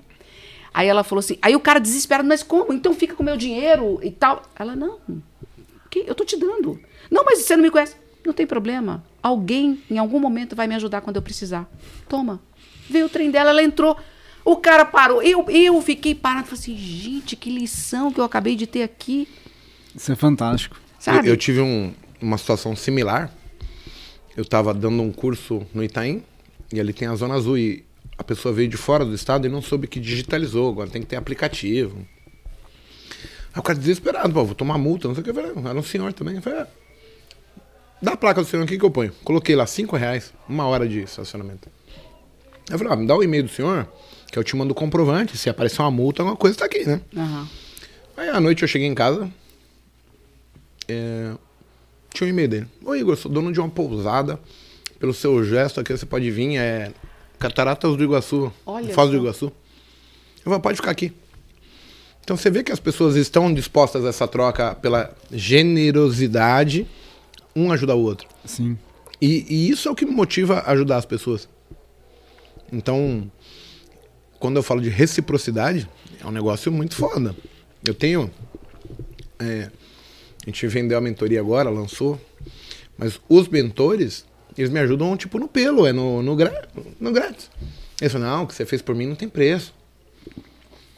Isso, você vê que as pessoas estão assim, elas estão focadas e se preocupam em devolver o que elas estão recebendo sempre. Se você faz coisas ruins, elas vão te devolver coisas, mas quando você ajuda de verdade, volta. O mais interessante, né, é a gente pensar que às vezes não vai voltar, por exemplo, eu estou aqui com o Túlio, o Túlio me ajuda. Às vezes não vou ser eu que vou conseguir devolver para o Túlio, mas alguém na vida, em algum lugar, vai devolver, Sim. né? E eu vou fazer por alguém aquilo que o Túlio fez para mim, porque eu vou lembrar, pô, O Marcos falou mim. que ele não é médico. Ah. Mas está atentado. Mas ele gosta do tema inovação. Então vai ler o livro dele, Marcos, Inovatrix. Inovatrix. Sensacional. Deixa eu ver aqui. O seu Madruga já dizia: as pessoas boas devem amar os seus inimigos. é difícil. Você sabe quando você está olhando aí, eu estou lembrando é, o que, que como é que você larga algo bem, né? É, eu recebi um conselho na minha vida que eu falo que foi um dos melhores conselhos que eu já recebi até hoje, né? É, um ex, eu, eu, um ex-chefe meu, quando eu fui residente de medicina em BH, é, eu estava trabalhando numa cidade dessa do interior e eu estava passando por problemas sérios, assim, sabe quando tá tudo ruim? Eu fui para lá achando que eu ia ser bem recebida porque eu estudei lá, ninguém me recebeu bem. É aquela uhum. coisa, não é que você vai dividir a grana da figura, a figura, né, não gosta muito. Bom, enfim. Sabe quando alguém chega e pergunta assim, e aí tá tudo bem com você e você desmonta? Você fala, meu Deus, não pergunta tudo bem, né? Não tá tudo bem. Então ele passou, ele estava em direção a Juiz de Fora, ele passou lá para deixar um convite, eu já achei o máximo, meu ex-chefe, um convite para uma inauguração de um serviço dele. E ficou me esperando. Então eu cheguei da hora do almoço, ô, oh, professor, não sei o que, você tá aqui e tal.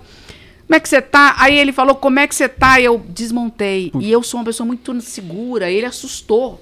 Nossa, o que que tá acontecendo? Bom, é, enfim, aí ele virou para mim e falou assim, eu quero sair daqui porque eu não gosto dessa cidade, que essa cidade não me recebeu bem. Espero que, ni que ninguém esteja me ouvindo aqui nessa cidade, mas essa cidade não me recebeu bem e tal. Aí ele virou para mim e falou assim, André, você quer sair daqui? Quero. Então, escuta bem o que eu vou te dizer se transforme em alguém tão grande, mas tão grande, que a cidade vai te expulsar. Isso foi em agosto de um ano. Em dezembro do mesmo ano, eu estava inaugurando a primeira clínica particular que apareceu no estado, numa cidadezinha desse tamanho, com uma senhora mídia. Assim, arrebentei e saí. Em... No ano seguinte, eu voltei para Belo Horizonte. Porque aconteceu. Então, assim, eu falo que esse foi um conselho fantástico. Você quer mudar a tua vida? Você quer fazer alguma coisa? Então, fique muito bom onde você está. Se torne tão grande que, que você vai ser melhor Exatamente. do que quem está lá. A live ganhou 20 reais aqui do Lacerda. Opa. Ele fala assim: ó, essa gratidão que é sensacional, corrente do bem, ajudar sempre que pode. No momento, vou ajudar só pagando uma Heineken. Obrigado, Igor e Monteiro, pelos ensinamentos. É, é, essa troca, para a gente, é, é muito valioso, porque assim, eu, o, o, meu sucesso é fazer pessoas terem sucesso, porque aí eu entro numa corrente é onde eu poderia me tornar exponencial. Se eu for uma pessoa ruim, eu não vou ter amplitude. As pessoas vão falar mais mal do que bem. Então, o, o, o pessoal está falando muito aqui sobre ah, para inovar, para não sei o que precisa ter dinheiro. Eu, não é, nem sempre. Não, não, não é esse detalhe. Às vezes você vai precisar, mas eu conheci várias pessoas que, por exemplo, elas te dariam uma oportunidade se você tivesse feito um trabalho bem feito com uma coisa legal. Uhum. O problema é que a gente não tem dinheiro, a gente não quer se esforçar, não quer doar um pouco de, de uma crença para produzir, estudar, desmistificar, escrever tudo blá, blá, blá, e entregar para alguém e falar: olha, cara, é isso aqui. Ó. Aí o cara vai olhar e vai, caralho. Você quer ver uma coisa? Que eu vou responder essa pessoa que comentou isso. Olha, em primeiro lugar, o que é inovar para ele ou para ela?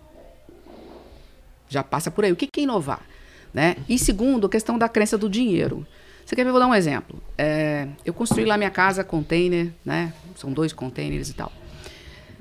É muito mais barato a casa que eu tenho hoje, em que eu, eu vivo em 55 metros quadrados fechados, porém eu estou com uma amplidão absurda. Tem um deck aqui, tem um deck ali e tal. Eu, tô, eu estou nas terras de uma amiga, que me emprestou e a gente faz uma troca ali por esse lugar. Olha só como é que são as coisas. interessante, né? uma parceria, né? É, e, e, e tô ali, né? E, e é muito mais barato do que um apartamento de um quarto ou de dois quartos em São Paulo.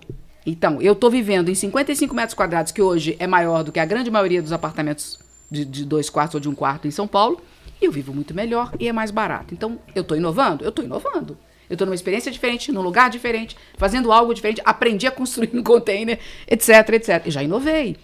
E gastei muito menos. Então, assim, tô dando um exemplo bobo aqui. Outra coisa, eu quero inovar. Eu quero. Você quer inovar? Você quer aprender o quê? Eu quero aprender tecnologia, mas eu tenho que trabalhar. Sinto muito, eu também trabalho. Eu tenho meu. Eu não sou uma CLT, mas eu tenho a minha PJ, eu trabalho o dia inteiro. O que, que você faz depois que você trabalha? O Ícaro de Carvalho, que é um cara que todo mundo deve seguir aí, ele fala: é o trabalho depois do trabalho. Você tá afim de fazer alguma coisa? Cara, não tem segredo. Você tem que trabalhar. Então, acabou o seu CLT, o seu PJ, vai se dedicar àquilo que você quer fazer. Vai trabalhar sábado e domingo. Em vez de ficar na, na- no sofá assistindo série de net- Netflix ou na cama, vai estudar. Tem que mudar. não tem o jeito. Isaac, ó, que tá aqui, ó. Ele é o cara que grava todo o Botecash. Ele tomou essa decisão e E vendeu. tá feliz, não tá? Aí. E ele foi atrás de algo que ele falou, pô, meu, eu gosto aqui. Ele. Só pro pessoal entender. Ele pegou uns iPhone e chegou a transmitir pro Supla. Fazer programa assim, e fazendo um negócio que ele nunca tinha tido experiência. Moacir. Franco, Gustavo Lima, Luan Santana. Então, o, o pessoal não entende, mas se ele não tomasse a decisão, Exatamente. e ele começou com o celular dele. Ele pegou o celular e foi. Daqui a pouco o que, que ele fez? Ele vendeu o videogame dele, é, vendeu não sei o quê, pra comprar mais material e agora ele tem essa super produção, um monte de câmera aqui e tal. E hoje ele vive disso e ele vive feliz. Então, e é, é isso que eu tô- a gente está falando aqui, né? É, você, você fazer é fácil. Não é simples, mas é fácil. Qual que é a grande pegada? É você decidir. Tomar a decisão. É você saber o que você quer. Atitude. É você parar e nomear. Tá ruim? O que que tá ruim, cara? Tá ruim teu casamento, teu trabalho, onde você mora, sei lá. O que que tá ruim? Você tá infeliz por quê? Ah, eu tô infeliz porque, ah, sei lá, é, não gosto de onde eu moro. Então se vira nos 30, não gosta de, não tem dinheiro, vai trabalhar mais ou vai fazer alguma coisa que te possibilite estar mais perto do teu objetivo hoje do que ontem. Porque é o seguinte, as pessoas querem algo e acham que vai ser assim. Elas querem a certeza. E não, aí que elas tá. querem a rapidez. Não existe, nada é do, do nada. Você vê um cara passando com uma Porsche na tua frente. Ah, eu quero ter, mas por quê? Pra te fazer Boyzinho. isso. É, filhinho de papai, ganhou, ah, no mínimo roubou. Cara, não. Vai lá e para, pro- vai- para ele e pergunta. No mínimo ele trabalhou pra caramba, lógico, tem lá os filhinhos de papai e tudo, mas não vamos pensar no que é fácil, vamos pensar em como conseguir, co- o que, que eu faço pra ter esse carro. Existe o cara que ganhou do pai, que é, Mas o vagabundo pai- mas o e pai ele não tem faz nada. dele também, né? Mas o pai Tem. trabalhou. É. Então, assim, só que o parâmetro é assim, ele acha que todo mundo é daquele jeito. Porque é Exatamente. fácil de aceitar. Por que, que eu não tenho sucesso? Porque o cara ganhou tudo de mão beijada. É isso aí. Mas a grande maior parte das pessoas trabalham, se esforçam muito, é, vão mudando, mudando, corrigindo, corrigindo, até chegar num ponto que elas conseguem ter o sucesso que elas vão ter. Ganha mais 50 reais, viu, André? Ó, gente. Esse aqui, deixa eu ver aqui, ó. Ronaldo mandou uma figurinha dançando. É, tem uma pergunta aqui, assim. O pessoal pergunta assim, ó. O, o ser humano, ele. Ao enfrentar dificuldades no mercado financeiro, ele acaba culpando os outros, né? Então, a culpa nunca é da pessoa. Então, ou ele vai culpar o analista, o professor, O a mundo, corretora. o É. Bolsonaro. Tem- tem- a minha tia, ela deve ter hoje seus 73 anos, mas eu acho que, pra mim, a pessoa mais idônea que eu conheci na vida era ela. Ela olhava pra mim e falava assim: tá certo, Igor. O mundo tá errado e você tá certa. Eu ficava tão puto com isso que eu falei, não tem o que eu falar pra ela. Mas ela sempre quis, depois eu conversando com ela, depois de mais velho, ela falou assim: eu nunca quis te mostrar, eu queria só que você entendesse que você não tinha dimensão para saber nem o que você fazia. Que tinha tanta coisa que você podia ouvir, opiniões diferentes. E ela me falou isso, eu nossa, é tapa na cara. Mas eu era moleque, 14, 15, 16 anos. Mas se eu devo alguém para estar aqui, é ela. Uma das que me trouxe foi ela. Apenas com uma frase. E, e o legal, né, Igor, é a gente. é, a gente, quando é jovem, não tem muito essa dimensão. Mas o legal é a gente entender que o que nos é dito é, tem, um, tem sempre um motivo bom Ninguém, ninguém, eu pelo menos parte desse pressuposto, ninguém, ninguém tá. Eu sou uma pessoa muito desconfiada. É, eu brinco que é a minha vida, é a minha história familiar, minha história e tal. Tem uma amiga que fala que é meu signo, que eu sou escorpião, uhum. escorpião desconfiada, aquela coisa toda. Enfim, eu seja o que for. Escorpião. É? Ah, seja o que for, que, que seja. Dia que? 12. Eu faço 9. Ó, nós vamos comemorar junto aí. Vamos fazer uma festa aqui. Mas eu, eu, acho assim, tenta ver o que, que tem de bom, o que, que você pode aproveitar daquela frase. Né? O que, que você pode aproveitar daquilo que te foi dito. É o que você falou. Às vezes a pessoa fala um negócio pra você que você fala, sai puto, pô, mas que, que pessoa...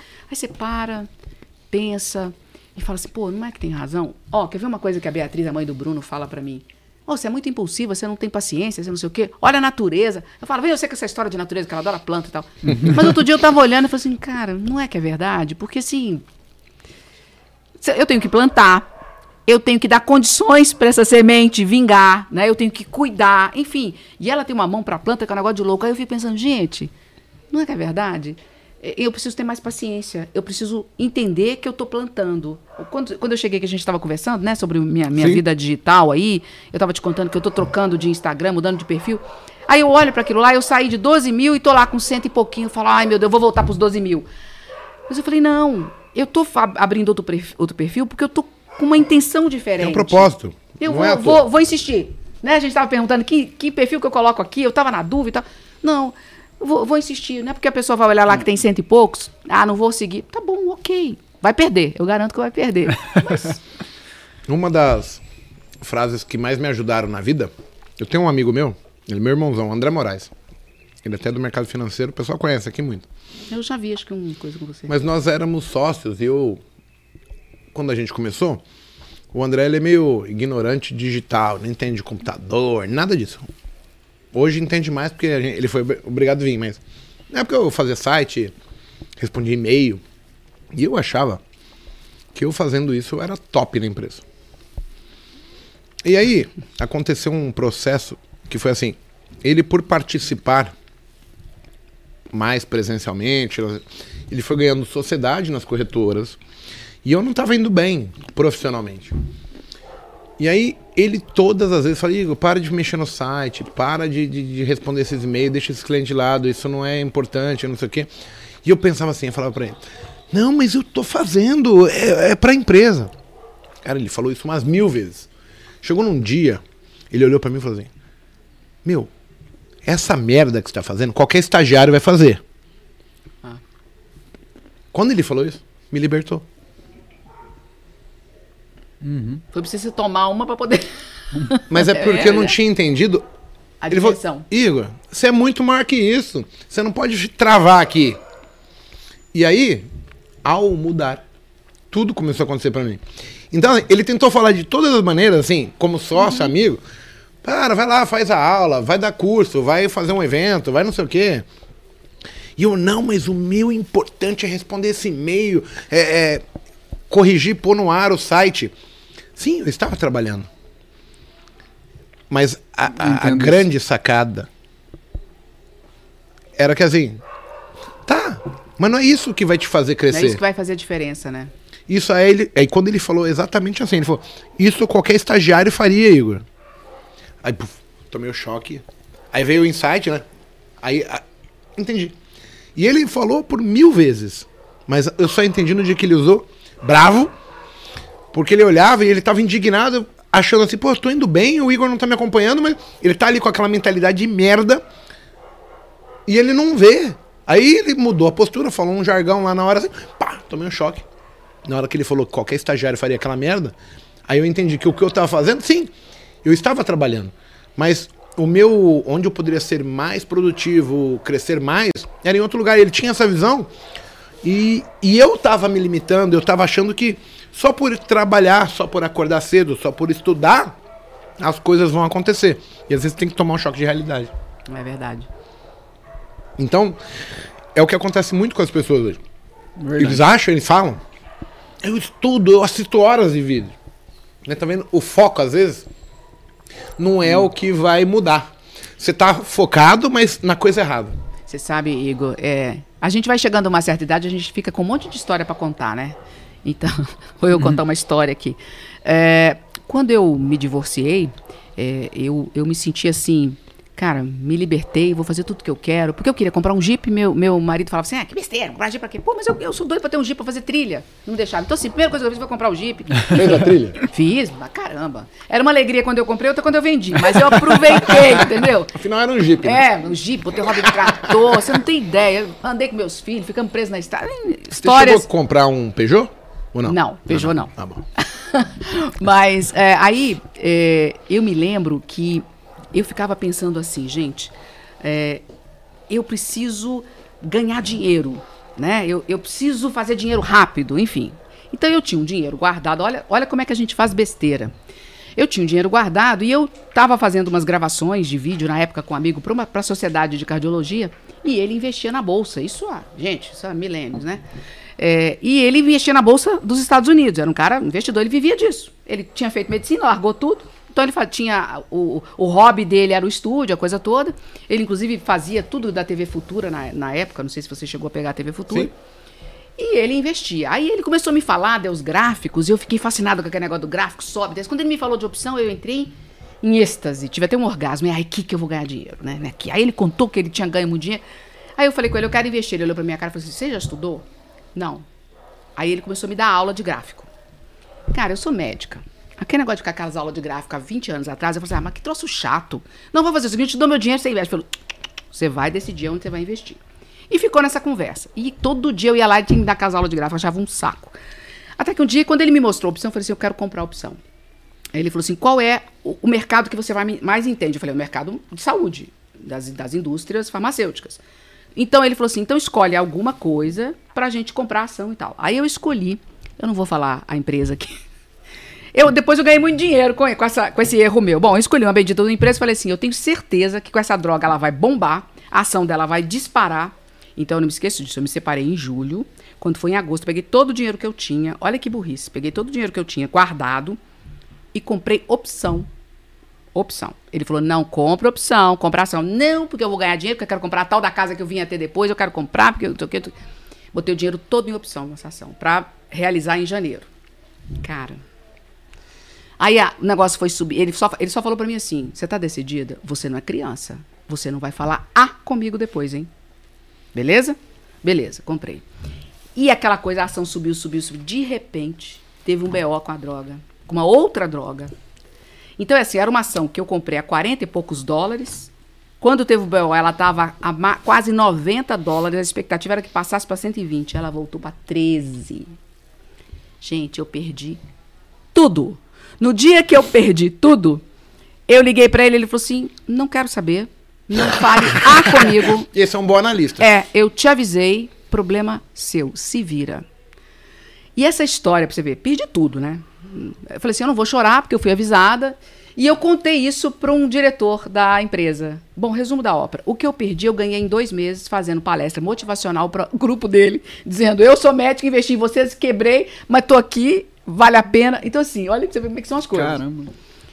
Eu perdi muito dinheiro, gente. Não gosto nem de lembrar, mas perdi muito dinheiro. Por burrice, por querer fazer uma coisa que eu não sabia, por insistir em algo que alguém que já sabia me falou para não fazer. Então vai aqui uma série de, de aprendizados, né?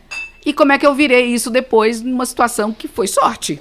Porque eu podia ter realmente não ter tido mais dinheiro, né? Teve um colega aqui que ele falou assim, ó, o Léo Carvalho falou assim, é que você estava na sua zona de conforto. Eu respondendo e-mail, criando o site eu não, não vi dessa maneira. Eu vi que eu tinha uma limitação muito grande em termos do que era trabalhar, de onde eu podia chegar.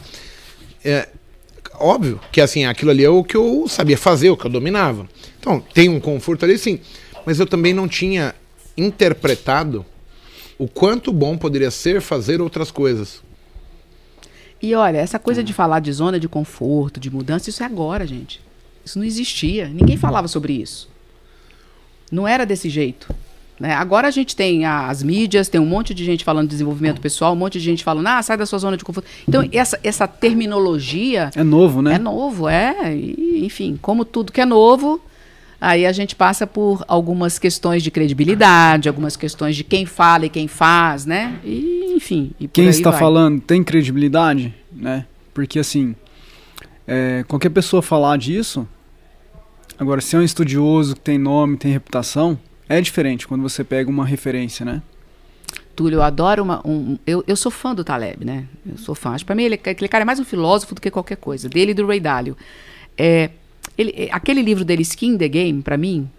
Pele em risco é, é, top. Então, assim, cara, você vai seguir alguém que já fez o que tá falando? Beleza. Se não, não vai, não.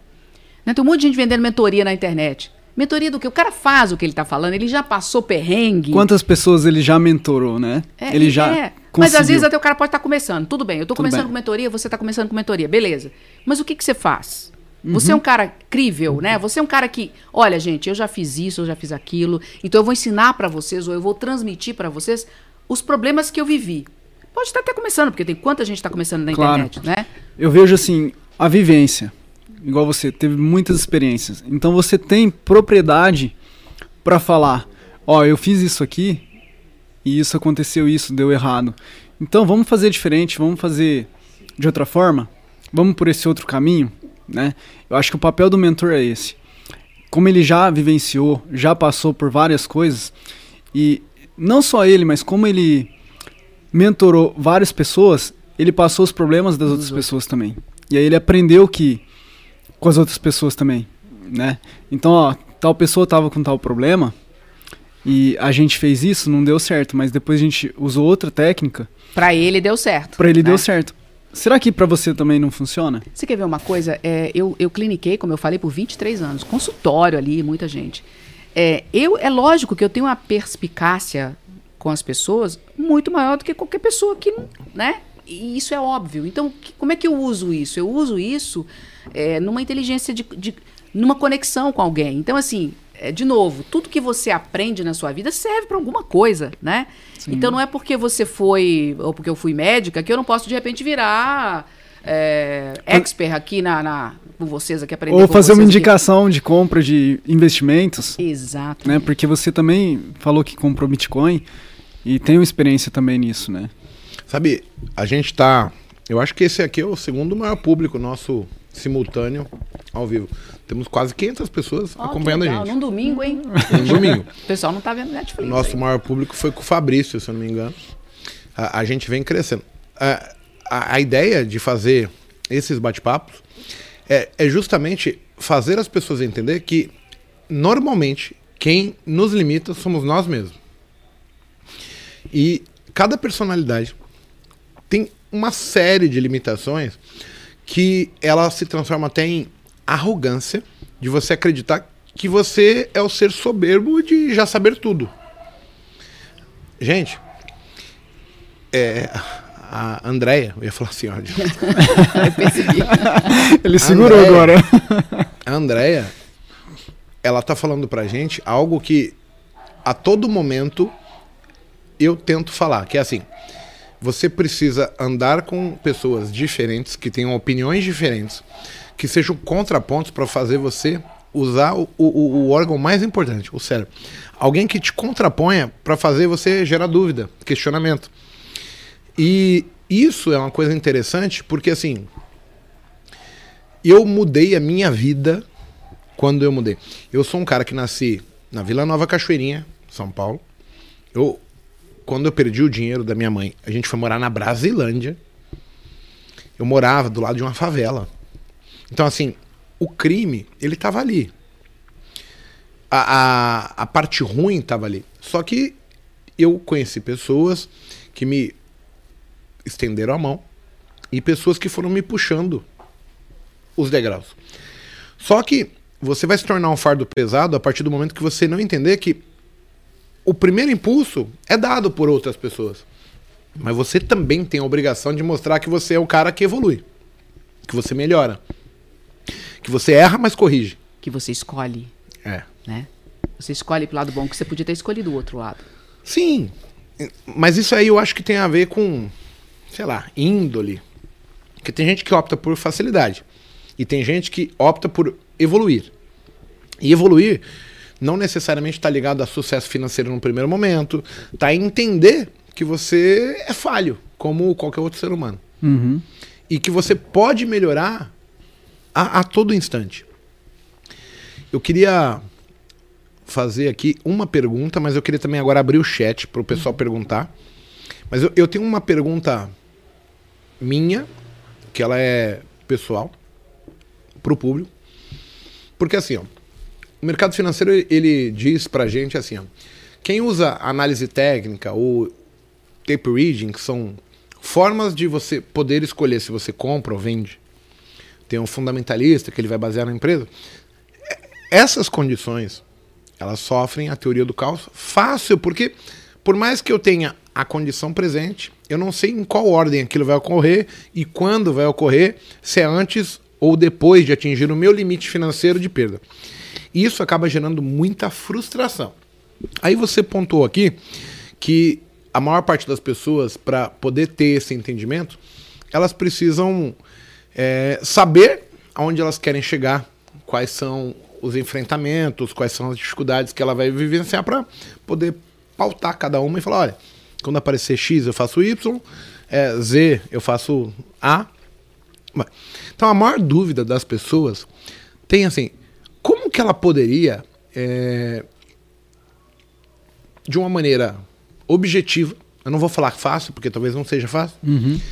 mas de uma forma objetiva, como que ela começa a ter essa clareza? O, o que, que você poderia sugerir para as pessoas começarem a ter clareza de entendimento pessoal, para elas poderem decidir da melhor maneira para elas? É, fácil não é. Né? Existem algumas metodologias e que podem ajudar, mas de uma maneira muito objetiva, o que eu recomendaria é, em primeiro lugar, para. O que, que é parar? Para para pensar. Nem que você tire aí, eu não sei como é que é o seu dia, nem que você tire aí uma meia horinha, mas para um pouco para pensar. Onde você está? Porque assim, a gente nunca vai conseguir saber aonde a gente quer ir de cara se a gente não analisa onde a gente está. O que eu tenho, quem eu sou, com quem eu convivo, o que que tá bom. Então assim, é, é algo que eu confesso para vocês foi muito difícil para mim. E para eu recomendar isso para vocês é porque assim, olha, meu, é isso, é o escrever. Não é digitar, gente, é pegar a caneta, o lápis e escrever. Porque a forma, na hora que você faz a, a, a coisa manual, o teu cérebro tem uma outra forma de, de, de performance. Então, é escrever. Onde é que eu estou? Eu estou em Brasilândia, eu ganho dois mil reais por mês, é, é, eu preciso bancar a estrutura de três pessoas que vivem na minha casa, etc, etc. Tá? Esta é a minha realidade, é. Aonde eu quero chegar? Ah, eu quero chegar, eu quero morar lá no condomínio XYZ, eu quero ganhar 20 mil por mês, eu quero ter um carro, eu quero conseguir pagar o plano de saúde da minha mãe, que seja. Beleza. Saiba que entre o ponto A e o ponto B tem um caminho a ser percorrido. O que é que você está disposto a fazer para ir para A ou para ir para B? Existem várias escolhas. Umas vão ser mais fáceis, umas vão ser mais difíceis, mas o resultado pode ser mais rápido. Enfim, na hora que você se deparar com isso, você vai ter que parar e falar assim: beleza, se eu optar pelo caminho 1, eu vou devagar, vou demorar aí uns 10 anos. Gente, tô dando exemplo aqui, né? Vou demorar aí Uhum. uns 10 anos, mas eu vou chegar. Eu não vou ter grandes perdas. Se eu optar pelo caminho 2, cara, pode acontecer isso em dois anos, mas eu posso perder tudo. Opa, deu frio na barriga, você, você encarou essa? Ok, porque aí você começa a se perceber o quê? O que você está disposto a se sujeitar ou aguentar para fazer a primeira escolha. Porque a primeira escolha é mais difícil. A partir do momento que você faz a primeira escolha, e basta ser uma, e você consegue entender, deu o resultado ruim ou bom, você para, analisa o que aconteceu. Eu, eu chamo de espiral da inovação.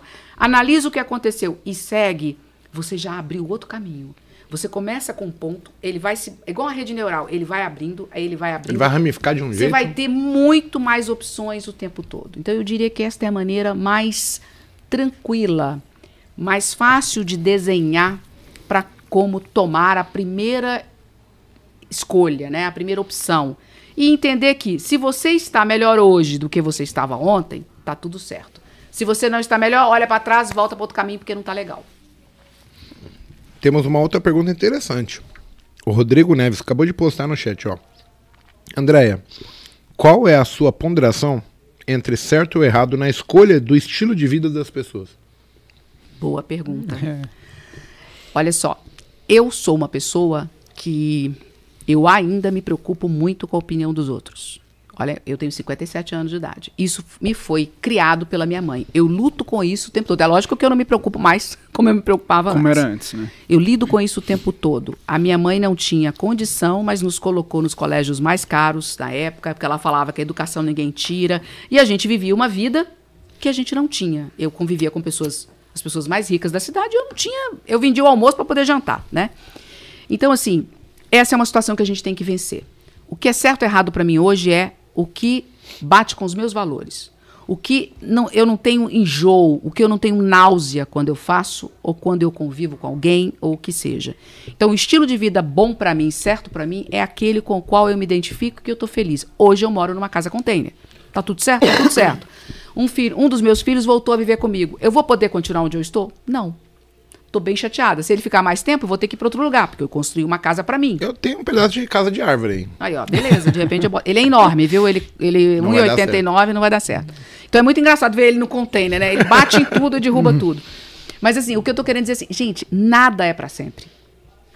Se eu mostrar, se eu falar as, vi- as, as mudanças que eu já fiz na minha vida, e eu vou fazer muito mais, sabe? Porque eu vou de boa viver até 95 anos tranquilo, vou mais, mas até 95 eu vou estar aí com força de trabalho. E eu vou deixar público aqui para vocês, porque vocês vão me cobrar.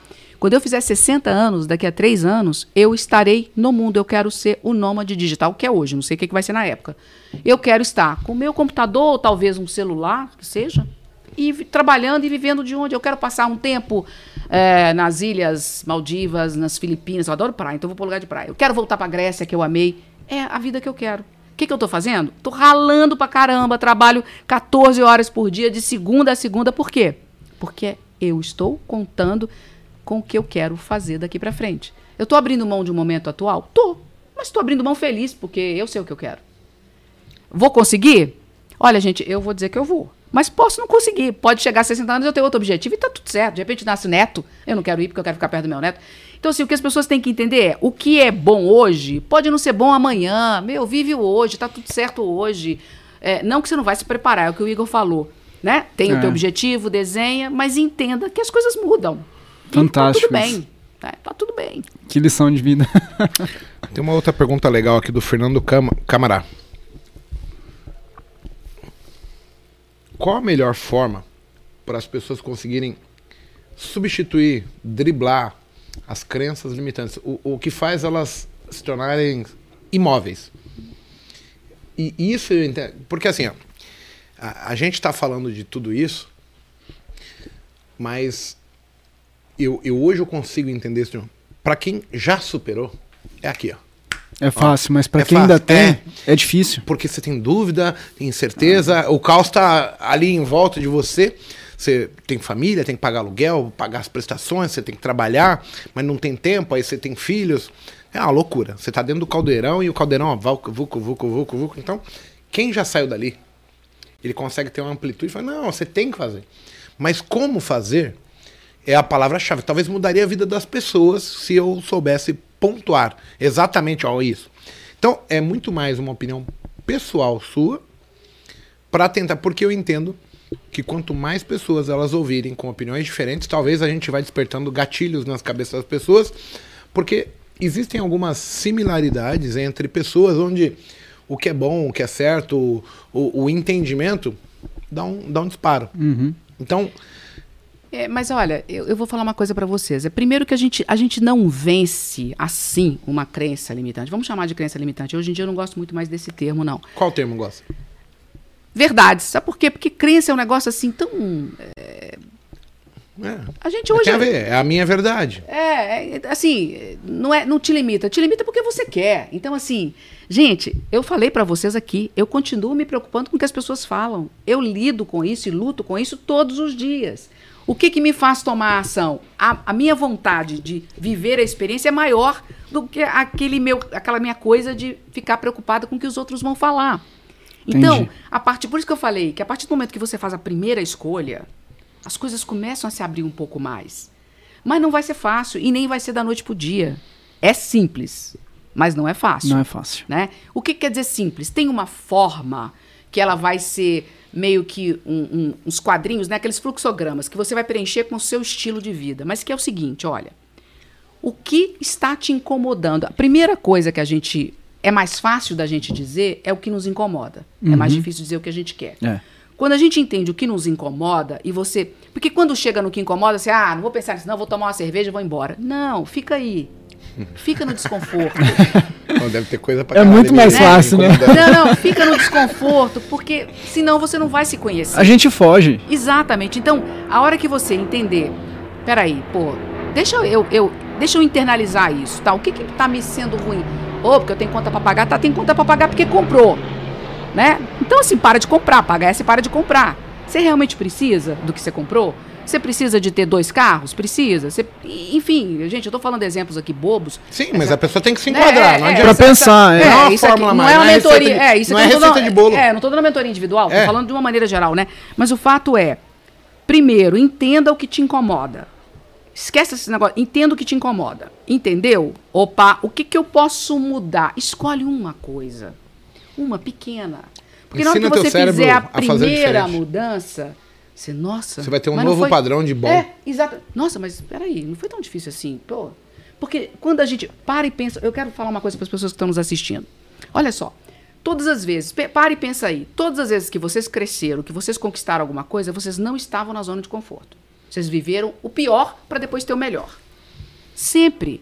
Eu desafio alguém que tenha conseguido algo sem ter passado por alguma dificuldade, que hoje já nem entende como dificuldade, mas passou. Na época foi difícil. Na época foi difícil. Então é, tudo é assim, né? O melhor está no final.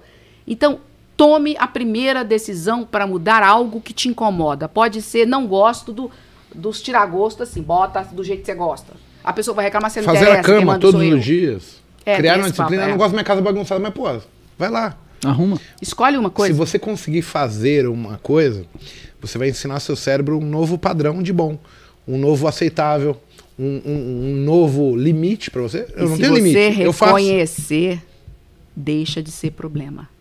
Passa a ser uma busca de solução. A hora que eu reconheço que essa porcaria torta me incomoda e eu ponho no lugar, acabou. Mas eu preciso reconhecer que é isso que está me incomodando. É isso mesmo. né? Gente, de novo, não é fácil, mas é simples. O público tá crescendo. A gente tá aqui, tá crescendo o público. É engraçado isso aí. Legal. E, e, assim, por que, que eu tô falando? Porque a senhora, a Andrea, não é uma youtuber famosa que trouxe. Não, Não, o pessoal tá gostando de verdade. Que bacana. Que se a gente puder isso tá, é se a gente estiver ajudando alguém, já tá maravilhoso. É. A gente muda vidas apenas com palavras. E. Como que eu vou falar isso? As pessoas me agradecem algo que eu acho que eu não tô fazendo com o intuito de ajudar ninguém, eu faço porque eu acho certo pra mim. Mas as pessoas falam, nossa, Igor, você mudou a minha vida. É legal ouvir isso, né? Mas Putz, muito. É muito legal, Nossa, é né? muito bom. É, deve ser a mesma sensação de um doente que É, você gente. ajuda ele a se recuperar. E é a mesma coisa, é muito gratificante. Mas tem muita gente que fala isso. Vamos lá, a Juliana Balduino tá falando que tá encantada. en- Encantada. Obrigado por ter nos apresentado. Depois, pessoal, o pessoal tá pedindo muito o Instagram. Eu vou deixar no comentário do vídeo. Tá bom. Ou a senhora que pode falar como que é. A Senhora, essa é a minha história. Quem sabe agora, gente, eu vou crescer meu, meu novo perfil, hein, Igor? É isso aí.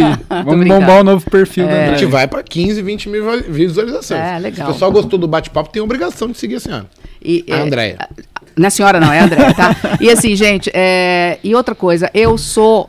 Eu respondo super rápido, então, quiser saber alguma coisa, manda direct, manda lá. Eu, eu adoro, conver, adoro conversar com as pessoas. Adoro. E tem um livro, né, que muito interessante É, o também. livro eu achei muito bacana é, a ideia e ao abrir eu gostei e eu não, eu- como eu falei, eu não leio.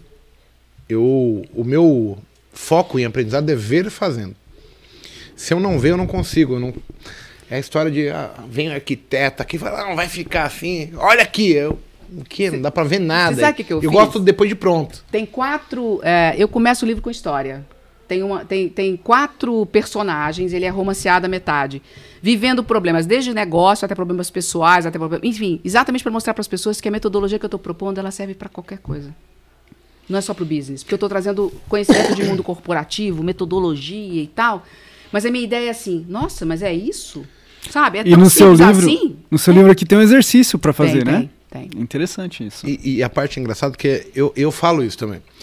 Eu falo que mudou minha vida porque soluções que eu tive que arrumar para o mercado financeiro para me dar bem na, na minha rotina de trader, de investidor, eu percebi que se eu só adaptasse os conceitos, eu resolveria problemas, conflitos com a minha família, com eu estar feliz ou não. Então, eu falo para todo mundo que eu mudei como pessoa porque eu mudei a forma de pensar. A forma de resolver as minhas questões mudou. E aí foi procurando, ajudando, é, uma busca incansável porque eu não aceitava que eu não estava indo bem no mercado financeiro. Só que aí eu descobri que o erro não era só você, no né? é, o erro não era no mercado financeiro, era na minha persona. E aí ao corrigir, refletiu para todo o resto. Você quer ver, Igor? Vocês, vocês têm, vê se eu estou errado. Vocês têm quatro princípios básicos, né? Que é o não perder, não perca, não perder dinheiro, aquela coisa do Warren. É, riscos e investimentos, ganhos assimétricos a eficiência tributária, vamos colocar aqui, uhum. e a diversidade. Diversificar. Diversificação. Né? Muito importante. Então vamos lá, ó. Não perca, não perca dinheiro. Cara, não perde oportunidade. Não perde a possibilidade de conhecer alguém diferente. Não perde experiência. Né? Não perde pelo medo. Não perca na vida. É, riscos e ganhos assimétricos.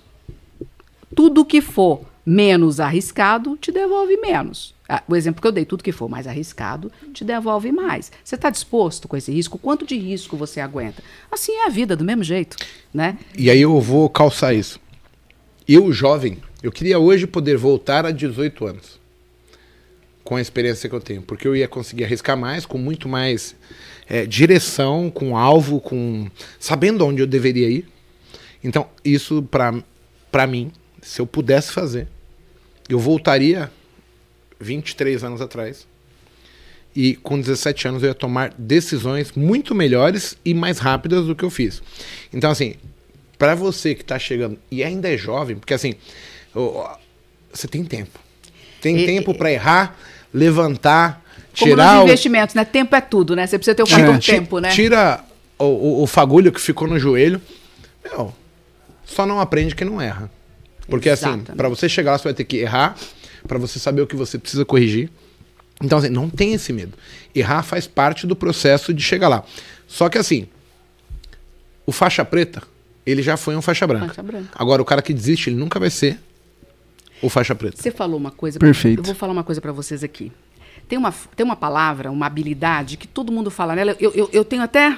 Eu tenho coceira no corpo, que chama-se resiliência. Resiliência. Eu vou falar uma coisa para vocês e me desculpe se eu vou contra todo mundo aqui. Eu detesto esta palavra. Resiliência? Esta, resiliência. Eu vou explicar por quê. Todo mundo tem?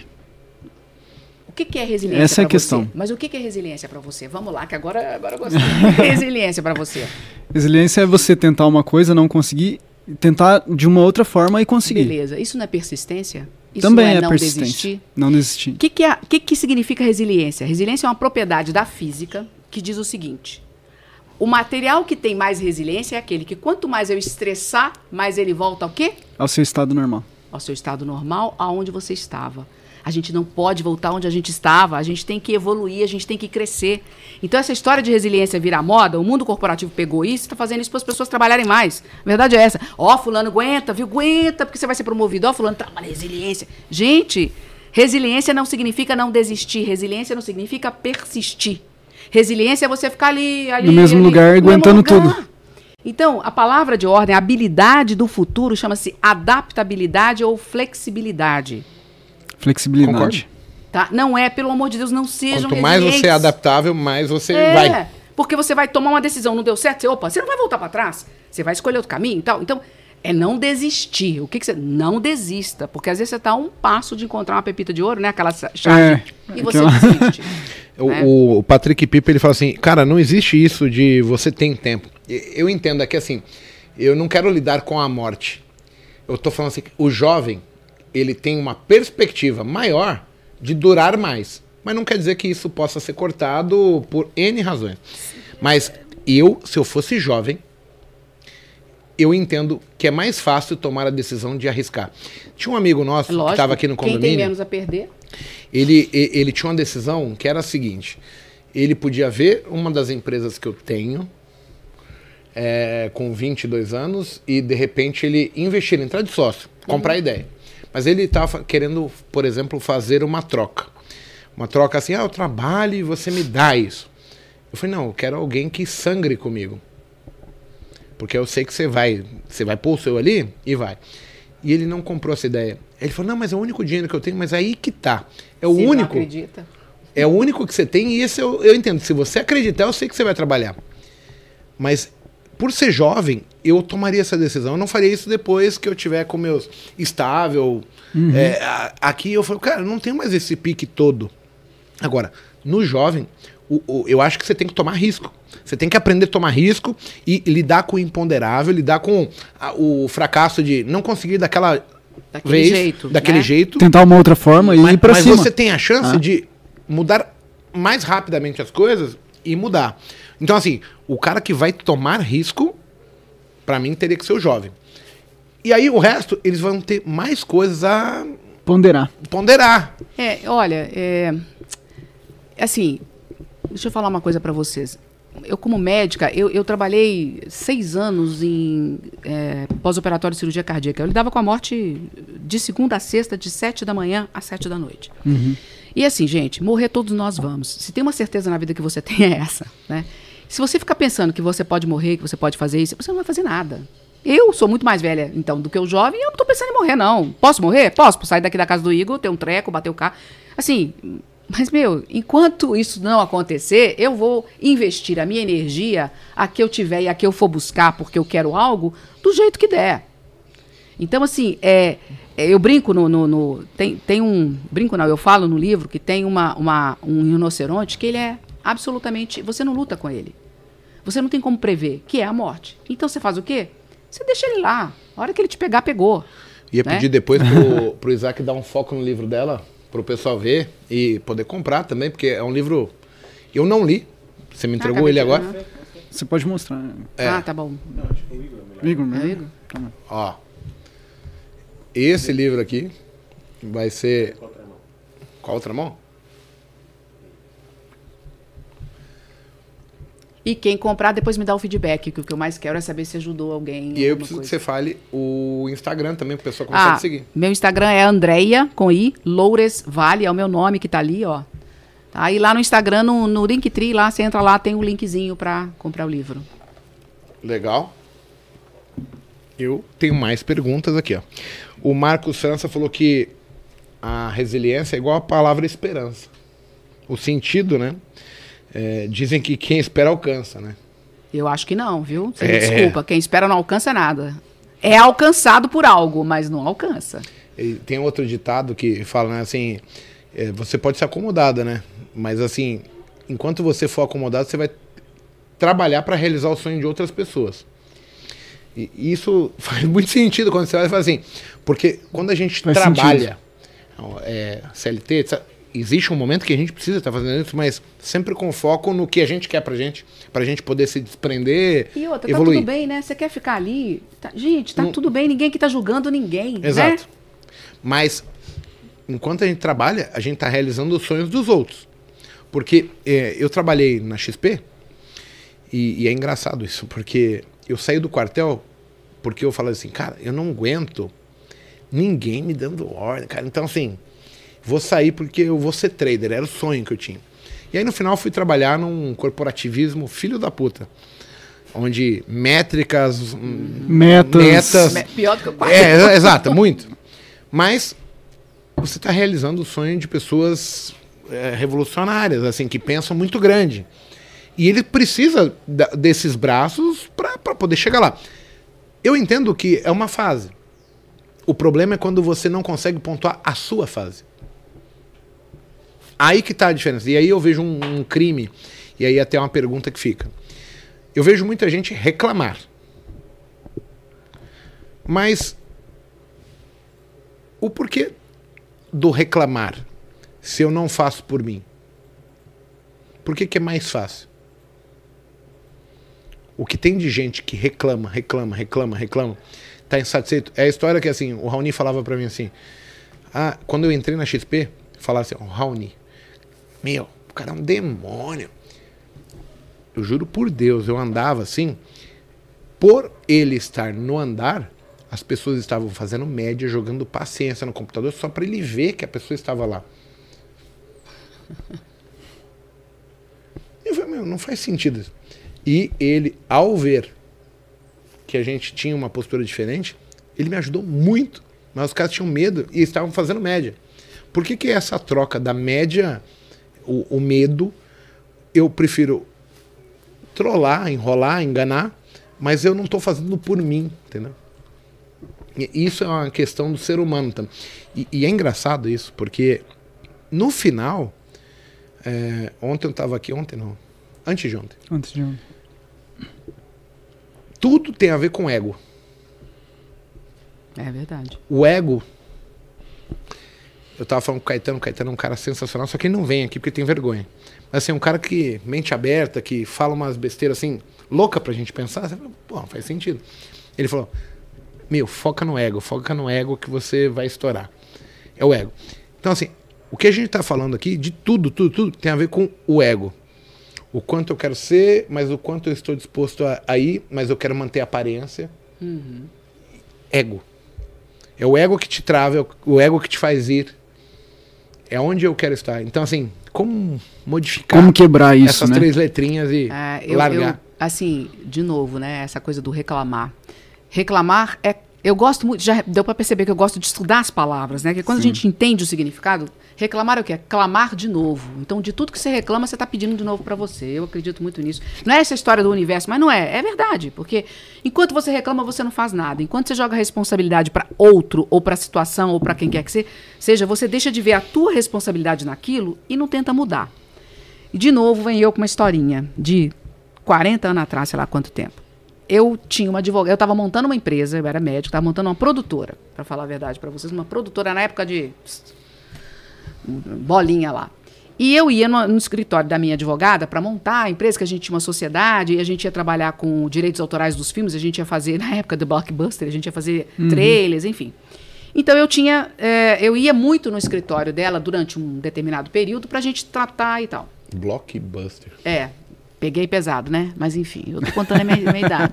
Tem muita gente que não sabe o que é isso. Gente, depois a gente fala sobre isso. Mas aí eu entrava no elevador, olha pra você ver, ascensorista. Quem é que lembra da época que tinha ascensorista em elevador? Sabe aqueles prédios grandes? e Sim, tal? tinha pessoa lá pra. Pra apertar o botão. Pra apertar o botão pra você, é. é. E aí eu me lembro que era um rapaz, gente, eu nunca. Assim, a gente entrava no elevador, a gente não tinha vontade de sair. Bom dia, como vai? Você- nossa, você tá bonita hoje. Ele sabia exatamente. Assim, ele, ele falava uma palavra pra cada pessoa que entrava no elevador. Nossa, a senhora aqui de novo? Ah, a senhora é médica, né? Tá vindo de branco duas vezes já. E, e nessa brincadeira. E eu, como eu gosto de conversar muito, eu comecei a conversar com ele. Bom, passei, acabou, eu montei o negócio, parei de ir lá. Depois de acho que uns dois ou três meses eu voltei, porque a gente tinha uma outra sócia, eu ia incluir. Cadê o rapaz? Não tava lá. E eu perguntei, "Pô, cadê o fulano e tal? Aí a, a minha advogada me contou, olha a história do cara. O cara era um ascensorista, Uhum. né? Que perspectiva que o cara tinha na vida? Zero. Zero, Zero. há tempos atrás. Hoje até podia estar fazendo marketing digital, podia estar bombando, né? Mas há 30 anos atrás não tinha nada. Não tinha perspectiva. Alguém, dono de um puta de um negócio, frequentou muito ali, gostou do cara, gostou da, da energia dele e perguntou: Mas você tá feliz aqui? Ele falou assim: Lógico que eu tô feliz. Eu tô feliz sempre onde eu estou. Eu quero fazer o melhor trabalho possível. Pegou Nossa. esse rapaz, levou para a empresa dele por um outro cargo, assim, algo bem melhor. Você vê, ele ganhou essa oportunidade como? Tendo fazendo postura. e fazendo bem aquilo que ele estava fazendo e, e feliz. Então, aquela- aquele conselho que eu falei que eu recebi, né? Você quer mudar? Você quer que a tua vida mude? Fique tão bom. Faça tudo com tanta. é, é, sei lá, com tanta qualidade. Melhor, entregue mais do que você precisa entregar. Perfeito. Que com certeza você vai ter um resultado diferente. É, é a história. Pessoas assim, você já se encanta com ela de largada. O problema tá em você não aceitar a condição que você tá, mas viver reclamando, mas também ao mesmo tempo não fazer nada Nada. para ser diferente. Não tem problema do cara ser assessorista. O problema tá em ser assessorista e reclamar. Ficar com raiva de estar ali, É, porra, meu, eu tenho que vir trabalhar todo dia. mal-humorado, né? Tratar todo mundo mal. Mas o que você está fazendo para mudar? Esse é o problema. Vamos, vamos, sempre vai ter. Todas as profissões vão existir. Todas. O problema tá quando a gente pragueja que não tá satisfeito, mas não faz nada para aquilo. Porque aí você, além de tudo, vai infernizar a tua esposa, a tua família, os seus filhos. Você não vai ser o melhor ali. Então, eu acho que essa é a grande questão. Porque a gente fala, óbvio, a gente traz pessoas aqui que são bem-sucedidas. Ou financeiramente, ou empresarialmente, ou mentalmente bem-sucedidas. E o objetivo é, é só mostrar que se a gente não fizer nada, nada será diferente. Exatamente. É, é essa a chave. E aí não tem a ver com o mercado financeiro, tem a ver com vida. Eu vejo muita gente, todo mundo chega hoje, ah, eu preciso ter renda, é, eu, eu, quero ficar mais tempo com meus filhos, tudo bem. Isso, esse querer já é um bom passo. Eu quero. Já sabe o que quer, pelo Exato. menos, né? O que, que Agora, você vai como fazer? né? fazer talvez seja a maior dificuldade, porque as É pessoas verdade. acham que cai do céu, que dinheiro nasce em árvore, é, e aí acabam caindo tipo em promessas falsas, É. o- os falsos profetas. né? Você tem que trabalhar muito. É, eu talvez tenha um sucesso relativo, mas eu trabalhei pra caralho, mas Não muito. tenho dúvida. É, é isso que as pessoas têm que entender. E, e hoje eu, eu até faço menos, bem menos do que eu já fiz. Mas é porque eu também falei, não, agora tá, já cheguei.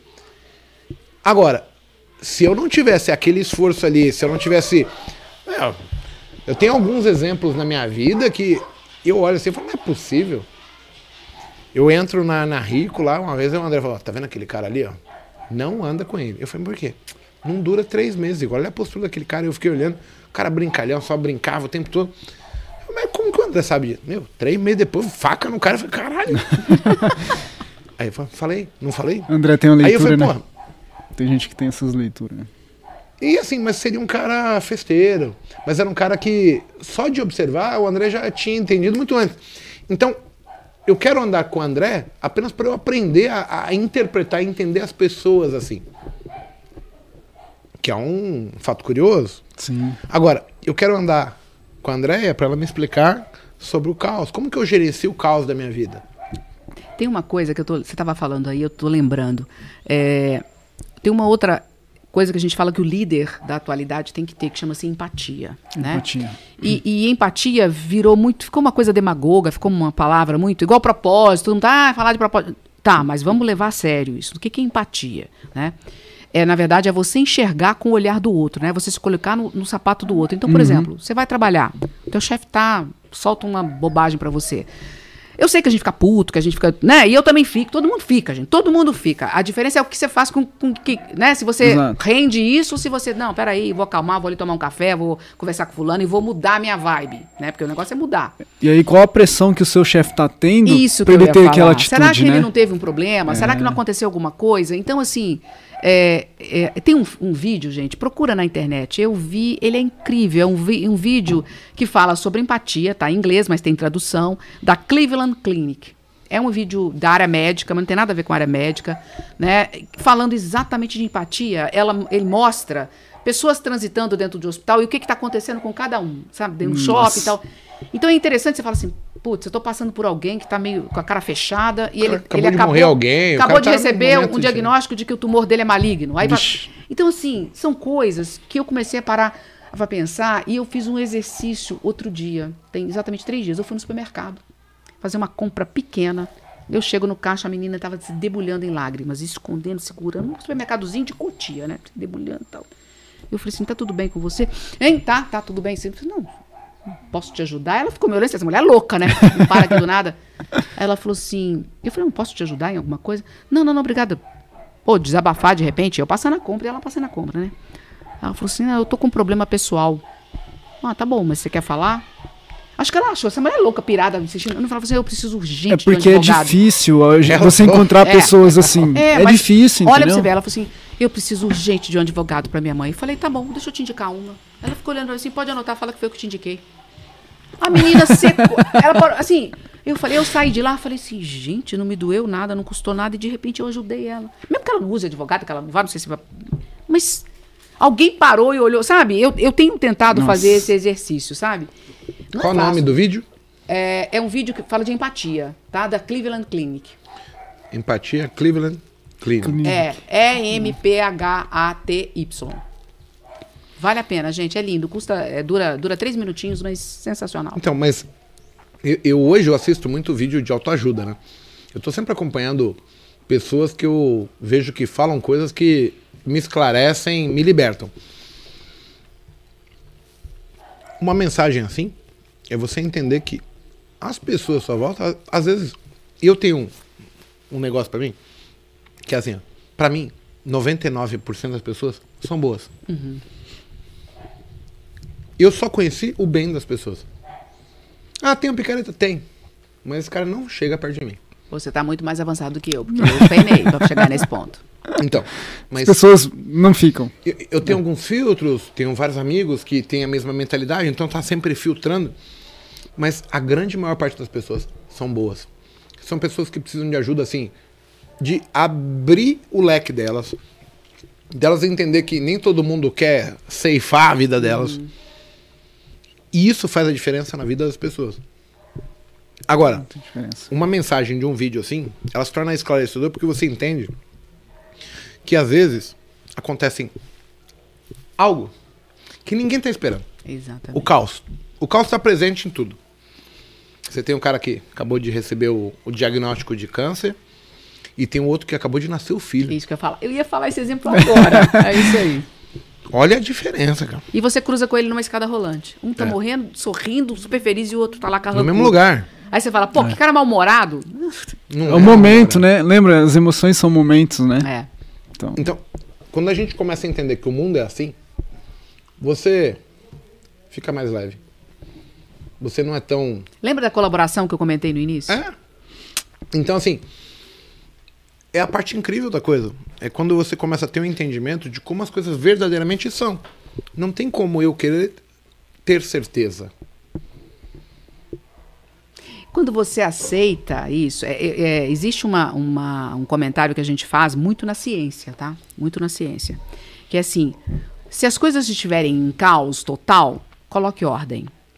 Como você coloca ordem? Fazendo isso que a gente está comentando. Se as coisas estiverem muito ordenadas, dá um jeito de criar um caos aí, porque alguém vai criar para você. Então crie você antes. Né? entendi. E, e- e a outra coisa é assim, quando a gente fala, ah, porque falhar é horrível, ah, porque errar. Como é que um cientista descobre alguma coisa? Nossa, falhando mil vezes. E ninguém fala nada. Várias tentativas e erros. E às vezes nunca descobre nada. É. Né? Às vezes descobre algo no meio do caminho que não era o que ele queria. Por acaso também. Por acaso. Exatamente. Está testando um produto para determinada coisa ou determinada. E acha Nada. outro. É isso. Né? E olha, deixa eu contar. Eu gosto dos casos, né? Deixa eu contar. Um, lembrei de uma história aqui. Um, Mano, conversar com a André é fantástico. A gente fica aqui o dia inteiro. Não, eu tô aqui. Porque tem assunto e, e você fala com a propriedade, fala tão bem que eu, eu tô ficando, pô, o, o que mais me impressionou é a lucidez, a clareza. Porque o, a, a minha interpretação é, pô, o pessoal mais antigo vai ser travado. Não! Você tá liberta! Tá liberta! Tô, viu? Tô. Tô até demais. Tô precisando dar uma paradinha. Daqui a pouco vai falar que tá namorando. Tá, Não, tem, mas- pegar, mas tem isso- crush. Isso, isso faz parte da vida, ué. Não, mas daqui a pouco vai falar que tem crush. Não, é. é. É, essa palavra crush é, É, é eu sou. Como é que é gringe? Como é que é aquela nova.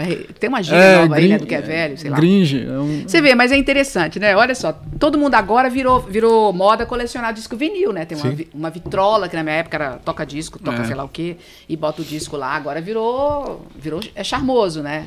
Você ter. Mas você tá com o Spotify no seu celularzinho pra ouvir onde você quer, né? Então, Mas essa história é a seguinte. É, uma coisa que me fascinou muito, por que, que eu sou voltada para o conhecimento? Eu adoro. Se bobear, eu, eu entro para pesquisar um assunto internet. Como é que eu cheguei a essa mulher, né? Michelle Vu, que ninguém nem conhecia? Eu entro para pesquisar um assunto. Aí eu vou googando, eu vou googando, eu abro, aí eu vou. eu- quando eu vejo, eu, tô, eu acho algo totalmente diferente, eu tenho que me controlar, que eu já tô ali, né? Já tá em outro momento. Senão chega até o ponto de você perder o foco, porque é tanta coisa Exatamente. Não. interessante, tanta Esse- coisa legal. É isso aí. Só que aí Eu você tem que esse falar, não, problema. peraí, esse aqui eu vou depois. Tem que focar, eu tenho né? esse problema. É. Eu tenho esse problema. Eu gosto de entender o porquê das coisas. Ah, a- quando eu era, quando eu era médica, é ótimo, né? Eu tenho um chefe antigo que fala assim: você sempre vai ser médica. Tal. Quando eu exercia a medicina lá para trás, eu tive a oportunidade de fazer uma viagem com uma indústria farmacêutica que nos levou para uma região próxima a Londres. Acho que era onde de- Abbey Road, acho que era onde os dos Beatles. Eu sei que tinha uma história dos Beatles na cidadezinha lá doidado. Não me lembro do lugar. E a gente foi conhecer um lugar que geralmente não é aberto, é o centro de pesquisas dessa empresa. Gente, isso tem uns 30 anos, mais ou menos. 25, 30 anos. Então vocês imaginam, põe, tem gente que tá na, que nem tinha nascido que deve estar assistindo a gente aí. Põe assim 25, 30 anos atrás, né? Sim. E aí eu fui para um lugar onde se faziam as pesquisas. De funcionário dessa empresa tinham três prêmios Nobel, só para vocês terem uma Nossa. ideia. E aí a gente passou por todas as etapas, nós fomos conhecer, nós éramos um grupo de cinco médicos, por todas as etapas de entender como é que as drogas são pensadas, desenvolvidas. Então, há 25 anos atrás, eu entrei numa sala, do tamanho disso aqui, tinha aquele monte de computador, que já era difícil de ter aquele monte de computador. E um cara ali, uma simplicidade. Sabe aquele professor Pardal? Aquelas coisas de antigamente, aquele louco? Que depois eu vinha saber que era um prêmio Nobel, eu não sabia, né? E ele vai explicar pra gente como é que ele começa a pensar nas moléculas. Gente, ele simplesmente colocou um holograma. Apareceu as moléculas assim, eu falei, gente, o que, que é isso? Imagina, 25 anos atrás. Vixe. E aí ele com- combinava a parte química, plá, explodia, assim no ar, ficou todo mundo assim, ó, né? Aí ele botava outra, explodia. Há 25, quando eu vi isso, eu falei assim, meu Deus, eu não sei nada. Olha isso aqui acontecendo, eu nunca ouvi falar. Holograma naquela época. Já, já era domínio. Você imagina o que tem de domínio aí que a gente não sabe, né? Com certeza. Aquilo me fascinou de uma tal maneira que eu decidi. Por que, que eu fui para a indústria farmacêutica? Porque eu falei, na minha área, né? O conhecimento está lá. Eles dominam. Eu quero conhecer as coisas em primeiro lugar. Foi por isso que eu fui para a indústria. Porque isso me fascinou de uma tal maneira. E hoje eu entendo que, assim, a gente tem que ir, a gente tem que conhecer as coisas para a gente entender o que está por aí. Porque se você vê ó, essa, essa start- startup que eu falei aqui no início, Sim. que está digitalizando todo o conhecimento médico. Imagina o que, que isso não vai ser. Eu fico pensando assim, gente, eu gastei 10 anos para me formar cardiologista. Agora a pessoa vai. X mais Y mais Z é igual, trata com. É isso mesmo. Assim, mas ok, eu vou me revoltar? Querido, vai perder seu tempo. Incorpore e veja o que você pode aprender com isso e como você vai lidar com isso. E que diferencial isso vai dar na tua vida. Agrega isso pra você. Né? Exatamente. Ó, tem tanto comentário aqui, André. E aí eu- as, as perguntas vêm aparecendo pra mim eu fico assim, pô, eu preciso saber a sua opinião. Você tá cansada? Quer? De jeito nenhum, eu tô adorando. Então, olha só. Tem que me parar de falar. eu que quero eu falo fazer a pergunta porque assim, Andréia, 57 anos, rodada, vivida. Rodada é foda. Rodada é foda, hein? Ô, Dudu, Mas pelo amor de diferente Deus. de mim, ó. Eu rodei muito sem chão. Você tá bem. Tá ótimo. Valeu, hein, gente? O rodado fui eu. O adjetivo foi meu. Tô brincando. Mas pensa só, eu queria a sua opinião sobre uma coisa que vira e mexe, a gente está observando, recebendo esse tipo de, de informação e eu vejo como se fosse um câncer, tá? Tá. Que é assim, eles vão falar pra gente que as mulheres não têm o mesmo direito de homens, que a mulher ela é menos privilegiada, que o negro não é. E aí eu vejo que quem só fala isso são pessoas que têm interesse sobre o assunto. A minha opinião, tá? E eu, por exemplo, tenho amigos negros, eu tenho amigos brancos, amarelos, cor-de-rosa. Eu tenho amigos. Eu não faço essa distinção, porque eu não tô nem aí pra cor, pra.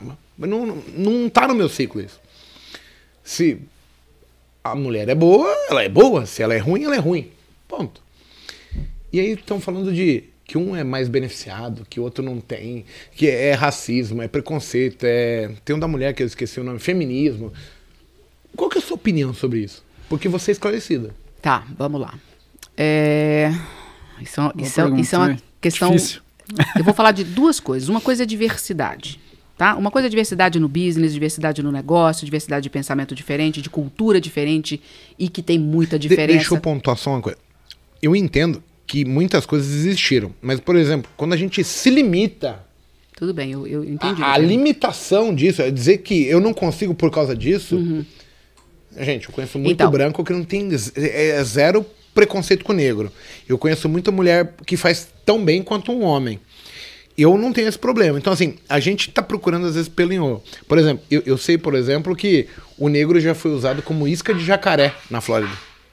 Pro crocodilo, eles caçavam Caraca. com o negro. Então, assim, é óbvio que o negro passou situações horrorosas. Mas, assim, como é que eu lido com isso? É, é essa a questão. Tá, como é tá, que o mas cara eu- sai disso? Tá, mas deixa eu te falar uma coisa. É, Então, eu tava falando da diversidade. É assim, isso é real, tá? Sim. E, e, é, e é, é, muito interessante porque assim, eu sou o tipo da pessoa, já, já viraram para mim e falaram assim, Andréia, por que, que você não se dedica só para as mulheres? Uhum. Eu falo, olha, é, porque eu particularmente, eu, Andréia, não gosto de me encapsular. Ok? Eu, Andréia, quero deixar isso muito claro. Eu, Andréia. Eu entendo e eu vivi e eu sofri na pele muito preconceito. Velado, nunca. Quem dera se fosse preconceito. Se preconceito fosse aberto, você dava uma na cara do sujeito, né? Você respondia e estava tudo certo, mas não é velado. Só para vocês terem uma ideia, quando eu fui fazer a minha prova de residência médica, numa capital, em Belo Horizonte, Minas Gerais, eu, eu fui fazer entrevista. Eu, eu fiz a prova e fui fazer entrevista. Um dos meus chefes virou para mim e falou assim: Vou deixar claro aqui uma coisa para você. Você só tá aqui porque você foi, sei lá, nem me lembro que você foi muito bem na prova, tá? Porque a gente não quer mulher. Aí eu, imagina eu tendo fazer entrevista precisando passar, né? Vixe, Maria, já recebe um desse. De cara, já vou te avisando. Já vou te avisando. Aí virou o outro que estava me entrevistando e falou: escuta, você você pretende. Como é que é? Ele começou assim: você pretende ter. Não, você, você corre risco de ter alguma infecção é, genital? Hein? Não tanto quanto você. Falando. Eu virei e falei assim: bom, correr risco todos nós corremos, mas eu pretendo não. Você pretende ter filho? Sim. Quando? Não sei. As perguntas da minha entrevista para uma residência de cardiologia, tá? E por aí foi. Você tem namorado? Já era noiva. Tenho. Pretende casar? Pretendo. Vai casar agora, não, né? Falei, não sei. Então, assim, e, e, teve coisa pior. Eu não vou falar aqui porque, né? Então, veja, isso aconteceu lá na minha residência. Se a gente vai para o meio corporativo, é, é absurdamente, mais... tem sim. Quando a gente se posiciona, a gente é histérica. Gente, isso é verdade. Quando o homem se posiciona, não, ele é, ele é positivo. Mas como que você lidou com Vou, isso? Deixa eu só. Eu, eu, eu quero colocar porque isso é muito importante, sabe? Porque isso é real. O negro tem menos dificuldade, sim. Tem, sim. E Certeza. aí tenho. Não, eu também tenho. Ah, tá, certeza. tá, tá. Então é, é o seguinte: como é que eu lidei com isso? Talvez hoje eu fizesse diferente. Eu lidei peitando. Eu lidei mostrando que cala a boca, porque eu vou te mostrar que eu sou melhor que você. E eu lidei com essa agressividade, tá? Hoje eu faria as mesmas Eu lidei, eu fui muito agressiva. Muito agressiva. Eu me masculinizei pra Peitar. Pegar, pra peitar. O que, que é masculinizar é ser, sentido é, corporativo? É, é ser desse jeito, dura, pesada, papa, porque mulher não é assim. Eu, eu sou capaz de conseguir. Senão as pessoas montam em cima. Não sei, né? É, assim, é automático a gente fazer isso, entende? Porque a gente vê, é, e é isso que eu quero deixar claro. É a flexibilidade que hoje, você falou. Hoje eu não faria assim. É. Mas é porque eu já passei, eu sei, eu sei o meu valor. Imagina você jovem, está tentando se provar, você sofre uma situação dessa. Então, é, é, ter muita certeza de quem você é, da sua capacidade. Agora, que isso existe, existe, e olha, está longe de acabar. Mas tá, infelizmente está muito longe de acabar. Deixa eu emendar uma outra pergunta. Você não, não acha que a gente... também, né? Mas... Não, acho que respondeu perfeito. Para mim não tem muita diferença. Eu, por exemplo, não tenho. Muita não, né? Pelo amor de Deus, não tem diferença. Não. não, o tá que vendo? eu quero dizer assim, homem e mulher. Qual homem, a diferença mulher, mulher? negro, gay, amarelo, preto, tudo bem. Ok. Às vezes até mais inteligente. Mas ser humano, né? Eu, eu consigo ver que existem certos preconceitos. Só que assim, eu vejo também que tem pessoas que elas se ah, travam isso. nisso e elas não têm recursos para sair. Mas, mas a, o negro vai travar, o branco vai travar, a mulher vai travar e o homem vai travar. É a pessoa que trava, não é uhum. a condição dela, entende? Se virar para mim, ó, eu, eu mudei de, de, ideia numa situação, cota em universidade. Uhum. Eu era absolutamente contra isso. Uhum. Eu achava um absurdo. Pô, a pessoa tem que ter meritocracia, não sei o quê. Até que eu fui parar e fui me colocar no lugar de quem precisa de uma cota. Aí eu fui enxergar, cara, não tem onde estudou, não tem condição. Aí eu fui entender. Não tem como ele chegar ali. É.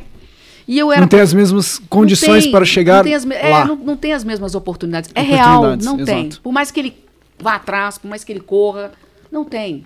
E aí Se eu comecei, chegar, ele é um ais. É, aí eu comecei a pensar um pouco diferente. E eu fui professora de, de, de, graduação muito tempo numa faculdade particular. E a gente tinha o é, Fiesp, Fies, sei lá, esqueci o nome Fies. do negócio. Fies, né? É, da universidade é, FIES. É FIES. Então a gente tinha três alunos lá que tinham uma bolsa integral. Uhum. Só um terminou a faculdade. Oh, mas por quê? Ah, o cara ganhou oportunidade. Gente, porque fazer uma faculdade de medicina é muito caro. Não é só pagar a mensalidade. Uhum. Você precisa de livro, porque hoje, hoje não mais, né? Mas mesmo assim, você precisa de livro, você precisa de material, você precisa de uma série de coisas. Você não pode trabalhar, você não dá conta de trabalhar enquanto você está fazendo a faculdade. Os materiais são caros. É, você, não- você tem aula o dia inteiro. Como é que você vai trabalhar para pagar o seu sustento? Ti- Depois eu descobri, tinha um aluno nosso, ele, não, ele tinha que escolher a refeição que ele ia fazer porque ele não tinha dinheiro. Aí quando o grupo descobriu, pegou, pegaram esse menino, esse foi que terminou. Levaram ele para dentro de uma república e, e adotaram o cara, Que fantástico, né? Olha isso. É sabe? É assim, ele vivia lá sem pagar nada, eles davam comida para ele. Foi o jeito que ele conseguiu terminar. Hoje é um- é um garoto, hoje é um médico super bem sucedido aí que a gente acompanha. Então, assim, ainda tem isso. O cara consegue a bolsa, chega lá, chegou lá, e às vezes não consegue terminar. Não consegue se manter. Por quê?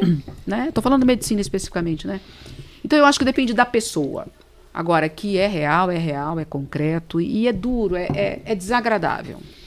Não, eu, eu já vivenciei algumas situações que assim, você vai falar, não é possível que as pessoas estão fazendo isso aqui. Eu já fui pra uma cidade, eu não vou falar qual. O marido da minha prima, ele é negro, negro, negro. Negão azul. Ele andando na rua, as pessoas atravessavam pra não cruzar com É ele. um absurdo, né? Falando, Pesado, cara. Caramba. Porque o cara vai se achar o quê? Ele se acha um bosta. Ele vai, caralho. É muito difícil até falar. né? Não, mas o cara tem que se sentir É, por otimista. isso que eu tô te falando, não, não é fácil. Ele tá sendo hipócrita, entendeu? A gente não, a gente não, só a gente só sabe se a gente tá na pele da pessoa. Esse mesmo não é igual, né? Porque você não viveu a história Não, a dela. gente tá sendo simplista demais, É. porque assim, o sentimento. É que às vezes a gente tá falando aqui, pode parecer para as pessoas que não é nada simples, né? Isso aqui daria cinco dias de conversa, né? E a gente ainda ia esquecer alguma coisa. E não vamos chegar a uma conclusão Exatamente. do porquê, solução. Bem, vamos lá. Eu quero pegar uma pergunta de. Duas perguntas pra gente finalizar a live. Ok. Que a gente já tá com duas horas e meia de live. Nossa. Vai rápido. O público sempre 470, 470 pessoas. Tá legal. O, o José Vanderlei fala assim que o curso de medicina no Brasil é elitista. Não sei se é essa a palavra. Porque no final é caro. E aí a condição social já exclui o cara mesmo de, de participar. E, e é óbvio, eu É. se eu não puder pagar, eu vou procurar o que dá. E aí você Vou fala, fazer não, outra não vou coisa. fazer medicina, porque medicina eu não gosto de É, sangue. eu, eu, eu, Na eu verdade, é prefiro, falta de dinheiro. eu prefiro não comentar isso, porque senão a gente vai entrar numas, umas searas aqui. é, E- Eu acho que é diferente. Tem todos os lados, né? Sou estudante de medicina, Bruno Rodrigues, na Argentina. Opa. Estudo e trabalho, estou no quarto ano. Não invisto no mercado, mas estudo sobre o mercado. Acho que é o futuro. Bem, tudo que possa te fazer ir mais longe, você deve dar um minutinho da sua atenção para ver se aquilo ali funcionaria ou não para você. Bruno, legal aí, hein? Minha- eu tenho uma filha que mora em Buenos Aires, ela faz cinema lá. Cinema? É. Legal. Agora, deixa eu te falar uma coisa, Bruno. É, eu acho que investimento, eu cheguei aqui falando com, com o Igor, todos nós temos que saber, todos nós temos que saber onde botar o nosso dinheiro. Se a gente vai viver trabalhando com isso, é outra história. Mas eu, já que você tem essa cabeça, eu te diria, dá uma olhadinha no que a medicina pode trazer para você, porque você não tem a menor ideia do que vem por aí.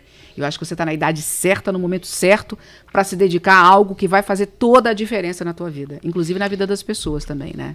Dá uma olhadinha aí no que, que tem de novo, no que, que tem de, de, de, de promoção de saúde, que é o futuro, né? É o futuro. Prevenção. O pessoal tá falando bastante da, da questão das cotas e tal, eu não vou mais polemizar, porque assim. É, Eu já fui um cara que achei que não existia nem racismo. Mas convivendo com algumas pessoas, você vê que não é bem assim. É. Então a gente vai discutir. e- É o que eu falei, eu tinha uma opinião, hoje eu tenho outra, aí no final das contas a gente chega no meio termo. E eu, eu não me sinto capaz de dar uma opinião real, assim, uma opinião embasada, porque eu não conheço, eu não estudei. O que eu tô falando são É. sentimentos meus, né? Você vai dar a sua opinião no de que você vivência, de senti- vivenciou. sentimento, não é Exato. nada de ponto É. de vista de política, de nada, não sei nada Vamos entrar disso. no mérito do, do livro aqui para terminar. São, vamos duas ou três perguntas. O Eli ele fala assim, ó. No caos, é possível identificar algum padrão ou ordem? Sim, fantástico. Sim, sempre. O caos, ele sempre vamos lá, deixa eu explicar. Não é que existe um padrão para o caos, mas o caos ele pode ser norteado por padrões. Uhum. Vou dar um exemplo. É, a pandemia, por exemplo, virou um caos. Qual é a diferença entre crise e caos? Vamos lá. Crise, você geralmente, por exemplo, o que a gente falou antes, a crise do mercado do subprime nos Estados Unidos, você estava ali, olha, vai chegar, você está antevendo. Você pode virar e dizer que a pandemia você também ia antever. Sim, só que tem um detalhe. Ela mudou. A, a diferença do caos para a crise é que você dorme com o mundo de um jeito e acorda com o mundo totalmente diferente. Você, peraí, que, que, que caminhão que me atropelou que eu nem vi esse caminhão chegar? Assim, agora eu não posso mais sair na rua. É, né? é, não, é uma coisa, né? Então, foi uma coisa louca. Mas o que que acontece? Qual é o padrão que você foi vendo durante o caos? O caos está aí, gente, o caos não vai embora. Né? A gente vai ter infestações, infecções, coisas diferentes vindo. Nós vamos estar mais adaptados. Aquilo que foi uma coisa absurda vai ser menos absurdo, mas a gente vai ter que continuar se cuidando e olhando. Então, aonde você acha padrão? nas repetições que acontecem dentro do próprio caos. Na ordem, aquilo que eu falei, tá num caos, dê ordem. Peraí, tô caos, tá tudo louco. Então, peraí, deixa eu parar e olhar esse lado. Olha esse lado. Você diria que o caos, então, é momento. Ele explode como um caos, mas depois ele se torna algo possível de você pautar. Sim. Controlar. Sim, não controlar. Não controlar. Mas entender e, e montar algum padrão para você dentro daquele caos. O caos está aí. Que padrão uhum. que eu vou ter? Bom, eu vou trabalhar de casa, vou usar máscara, enfim, estou falando exemplos bobos aqui, mas assim, para você entender. Você acha um padrão no caos. A própria fecundação é um caos. Um espermatozoide no meio de um milhão vai achar um óvulo. Isso é o caos. Então, você está vivendo, a sua vida está uma zona, um caos total. Você está desesperado. Para, pensa e fala: bom, eu vou olhar esse lado aqui agora. Põe a ordem nele. A Agora gente não sabe esse. qual espermatozoide vai chegar. Mas que um vai chegar, vai. Vai chegar. E também, se não chegar, tenta de novo. Uhum. Ainda bem que é bom, bom Temos tentar, um né? padrão né? definido. Mas é muito importante, tá? O caos interno é pior do que o caos externo. Porque o caos interno te impossibilita de, de, de achar o seu padrão. Porque você não acha padrão no caos. Você acha padrão em você vivenciando o caos. Não sei se eu estou sendo clara. Eu entendi. É exatamente isso. O interno é muito mais forte. Vamos lá, quem é que vai mandar a última pergunta pra gente finalizar a live, gente? Eu já não aguento mais comer castanha. Aliás, você não comeu o resto, só castanha, né? Engorda. ah, tá bom. Castanha não engorda, não. É óleo. Faz bem, né? Óleo bom, é. né? Gordura saturada. Não vou nem responder pra ela, não. Tudo bem. Faz quanto que é. Deixa quieto. Passa batido, edita. Você quer entrar no mérito do que você acha do Taleb ou Cisne Negro? Ou quem que pode, manda bala. Hum, o que, que você acha do Taleb? Não do ponto de vista de finanças, né, gente? Porque eu não entendo nada, não vou falar de finanças. É, eu acho assim, o que, que o Taleb. Eu, eu gosto muito de pessoas que pensam sobre as coisas. E o Taleb construiu toda uma filosofia, bem ou mal, eu não sei nem se foi ele, né? Uhum. Mas bem ou mal, ele traz uma série de filósofos. Ler o livro dele é um exercício de paciência e de momentos de euforia e momentos de frustração. Pelo menos eu vivi isso quando eu li os dois livros dele. Os do, dois livros dele. O que eu acho interessante é a, a, a, o norte que ele trouxe da questão da antifragilidade, né? Porque, para mim, vou falar o que eu penso, tá bom? Não, não de finanças. Ser antifrágil não é ser forte. Não tem nada a ver com fortaleza. Sim. Tem a ver com você exatamente se precaver de algo que possa acontecer que você não está esperando. No caso, um seguro, por exemplo. Exatamente. Né? Eu, eu, eu, eu tenho um vídeo que eu brinco que eu dou o seguinte exemplo, né? É, você tem 100 mil reais, você vai investir 95 normal nas ações, que é, e vai botar 5, 5 mil naquilo que é contra tudo que você investiu. Uhum. Se der zebra, o risco aqui é tão, tão alto que você vai ganhar tanto que vai bater o que você perdeu. É assim que eu explico para quem não, né? Uma proteção. Exatamente. Então, assim, Ser antifrágil, para mim, ele, ele abriu um, um, um leque de pensamentos em todas as situações que eu acho que foi fundamental. Porque foi ele que começou com isso. E todas as vezes que a gente cria, é evidente que tem questões, tem uma série de discussões, mas todas as vezes que a gente cria uma metáfora, que a gente cria algo tão forte como ele conseguiu com o cisne negro, e que né, é, é, eu, eu gostaria, adoraria de ajudar as pessoas com essa metáfora, fica mais fácil de entender as coisas. As pessoas conseguem é, incorporar conceitos filosóficos, conceitos difíceis, que você teria que parar, estudar, remembrar com, com metáforas simples. Uhum. Então, a questão do cisne negro, a questão do rinoceronte cinza, a questão de. Eu falo que são duas profissões que todos nós vamos ter que ter no futuro, né? Ser domador de rinoceronte e ser piloto do caos. Todos, independente do que você fizer na vida. Pilotar o caos, você vai ter que pilotar a vida inteira, né? Aprender a levar a tua vida ali. Domador de rinoceronte, você vai ter que domar os problemas na tua vida o tempo todo.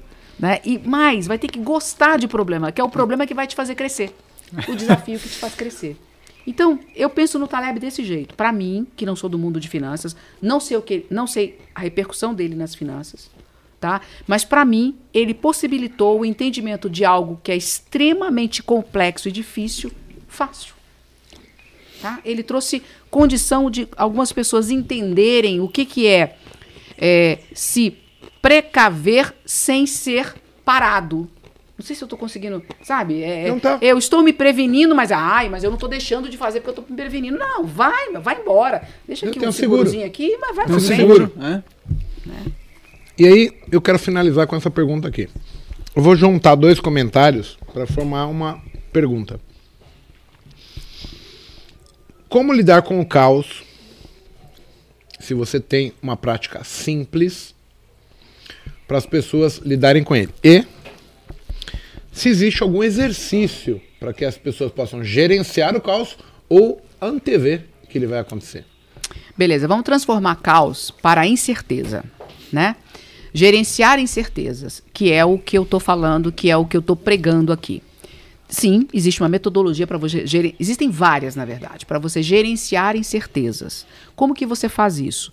Tem uma série de questões, uma série de coisas que eu já coloquei aqui, mas é basicamente o seguinte: vamos falar, gerenciar incertezas em cima de um problema específico. O que a gente vai ter que começar a aprender é, é trabalhar por problemas. Né? Então, eu tenho um problema X. O que pode ser um problema X? Eu estou trabalhando na minha empresa, minha empresa precisa aumentar o market share, não sei o que, não sei o que. Então, meu problema é esse. Tá, eu vou pegar este problema, vou trabalhar este problema com uma série de coisas para poder gerenciar o resultado, as incertezas, o que quer que seja. Eu tô, eu tô sendo simplista porque é difícil de, de falar assim, né? Eu criei um exercíciozinho lá, onde é, é- eu chamo de domínio doma.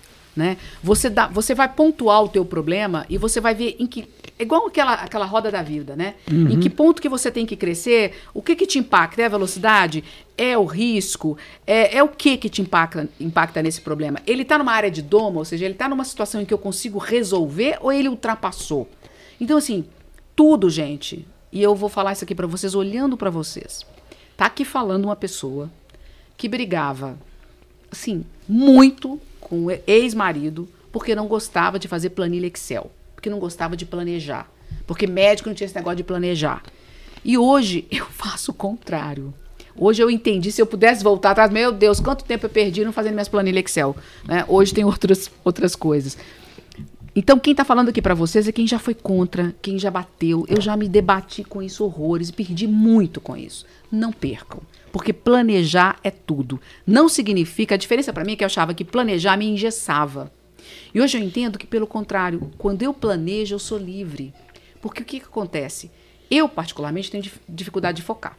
Se eu planejo algo, eu sei que eu tenho que conquistar aquilo. Então aquilo me leva para o foco. Dá certo? Pode não dar e tá tudo certo. Se não der certo, eu planejo de novo. Mas a gente tem que sempre saber para onde vai. A gente tem que ter uma linha mestra. Se a gente não tiver essa linha mestra, a gente não resolve nada. Então lidar com a incerteza é criar linhas mestras, onde você vai transitar ali, ó, mas você tem pelo menos uma linha que você sabe para onde você vai. Um objetivo. né? Um É o teu objetivo. GPS. É o meu GPS. Perfeito. Adorei o dia. O pessoal Fantástico. adorou aqui, o pessoal Ah, tá falando legal. bem. Obrigada aí pela audiência. E obrigada por ter sido convidada. Adorei, adorei estar aqui. Muito bacana. Na hora que eu li o tema do livro, eu falei, pô, caos. O que mais a gente lida no mercado financeiro é com o caos. Só que todo mundo quer ter certeza e ele não quer fazer nada. Ele acha que é simples. Ok, mas não é assim. Você vai ter situações expostas que você não prevê. É, você sai de casa, você não sabe o que vai acontecer com você. É o caos, o É o tempo caos. todo. Ah, no, no link da minha bio tem lá o lugar, porque por enquanto eu- ele vai para a Amazon, vai para esses lugares todos, mas eu fiz uma promessa para algumas pessoas, então em setembro vai ficar só comigo. Tá no, no link da minha bio, acha a, a forma de comprar. Bem, eu quero agradecer e dizer pra dona Beatriz que Ah, vou falar com Para o pessoal entender, o, o Bruno não tá aqui hoje porque ele tá doente, ele tá com a virose. Mas a mãe dele entrou no empório, ô Igor. Ela olha, você que é o Igor? Ah, foi Ah, assim? ela não me te conhecia? conhecia? Não. Meu Deus, cara de pau mesmo. Olha só, preciso falar com você. Eu tenho uma pessoa para o Botecash. Olha só. Ah, sim. Eu falei, tá, mas quem? Eu não sabia, né? Porque eu tinha uma percepção de quem seria a mãe do Bruno, que era diferente. Eu falei, quem que é a senhora? É alguma cobrança? ela eu sou a mãe do Bruno. Ah, mãe do Bruno? Dá. Aí eu falei, ela, vem cá, vem cá que eu quero te mostrar um negócio. Ela pegou o livro, tava autografado, olha. Na hora que eu li o tema, eu falei, uma pessoa que fala sobre isso, ela tem que ser esclarecida. Porque isso aqui é compreendimento de como as coisas acontecem. É você ter plena compreensão de como o universo conspira e você tem que lidar com essas coisas. Foram pouquíssimas as pessoas que eu ouvi dizer que sobre teoria do caos, etc. Então na hora que eu li o tema, eu falei, "Hum, eu quero, pode fazer que eu falo.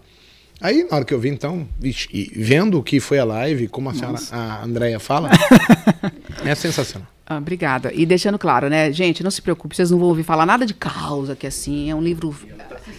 É um livro. Ela tá Ah, tá? assistindo? É um livro. Ô, Bia, obrigada, hein, Bia?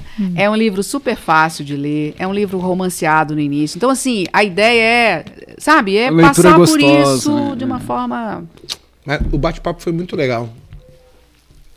Eu fiquei emocionado, assim, pela questão de amplitude de conhecimento, assim, para mostrar mais uma vez que, assim, a gente não deve pautar a idade, se é novo, mais velho, se é homem, Se é mulher. rodada, se não é rodada. gente Agora não deve isso vai pegar, Dudu. Mas a gente sempre tem o que aprender com pessoas que têm um nível de esclarecimento sobre determinados assuntos maiores, maiores que os nossos. Isso é fantástico e foi muito agregador aqui pra gente. Eu aprendi bastante hoje. eu Obrigada, quero viu, gente? agradecer porque fez todo sentido pra minha vida tudo que você falou. Ai, que legal. Puxa. Tomara que sirva pra algo pra frente. Com certeza. Que Gente, bom. então obrigado pela presença de vocês. Domingão. Valeu. Até mais. Tchau, tchau. tchau, tchau, gente.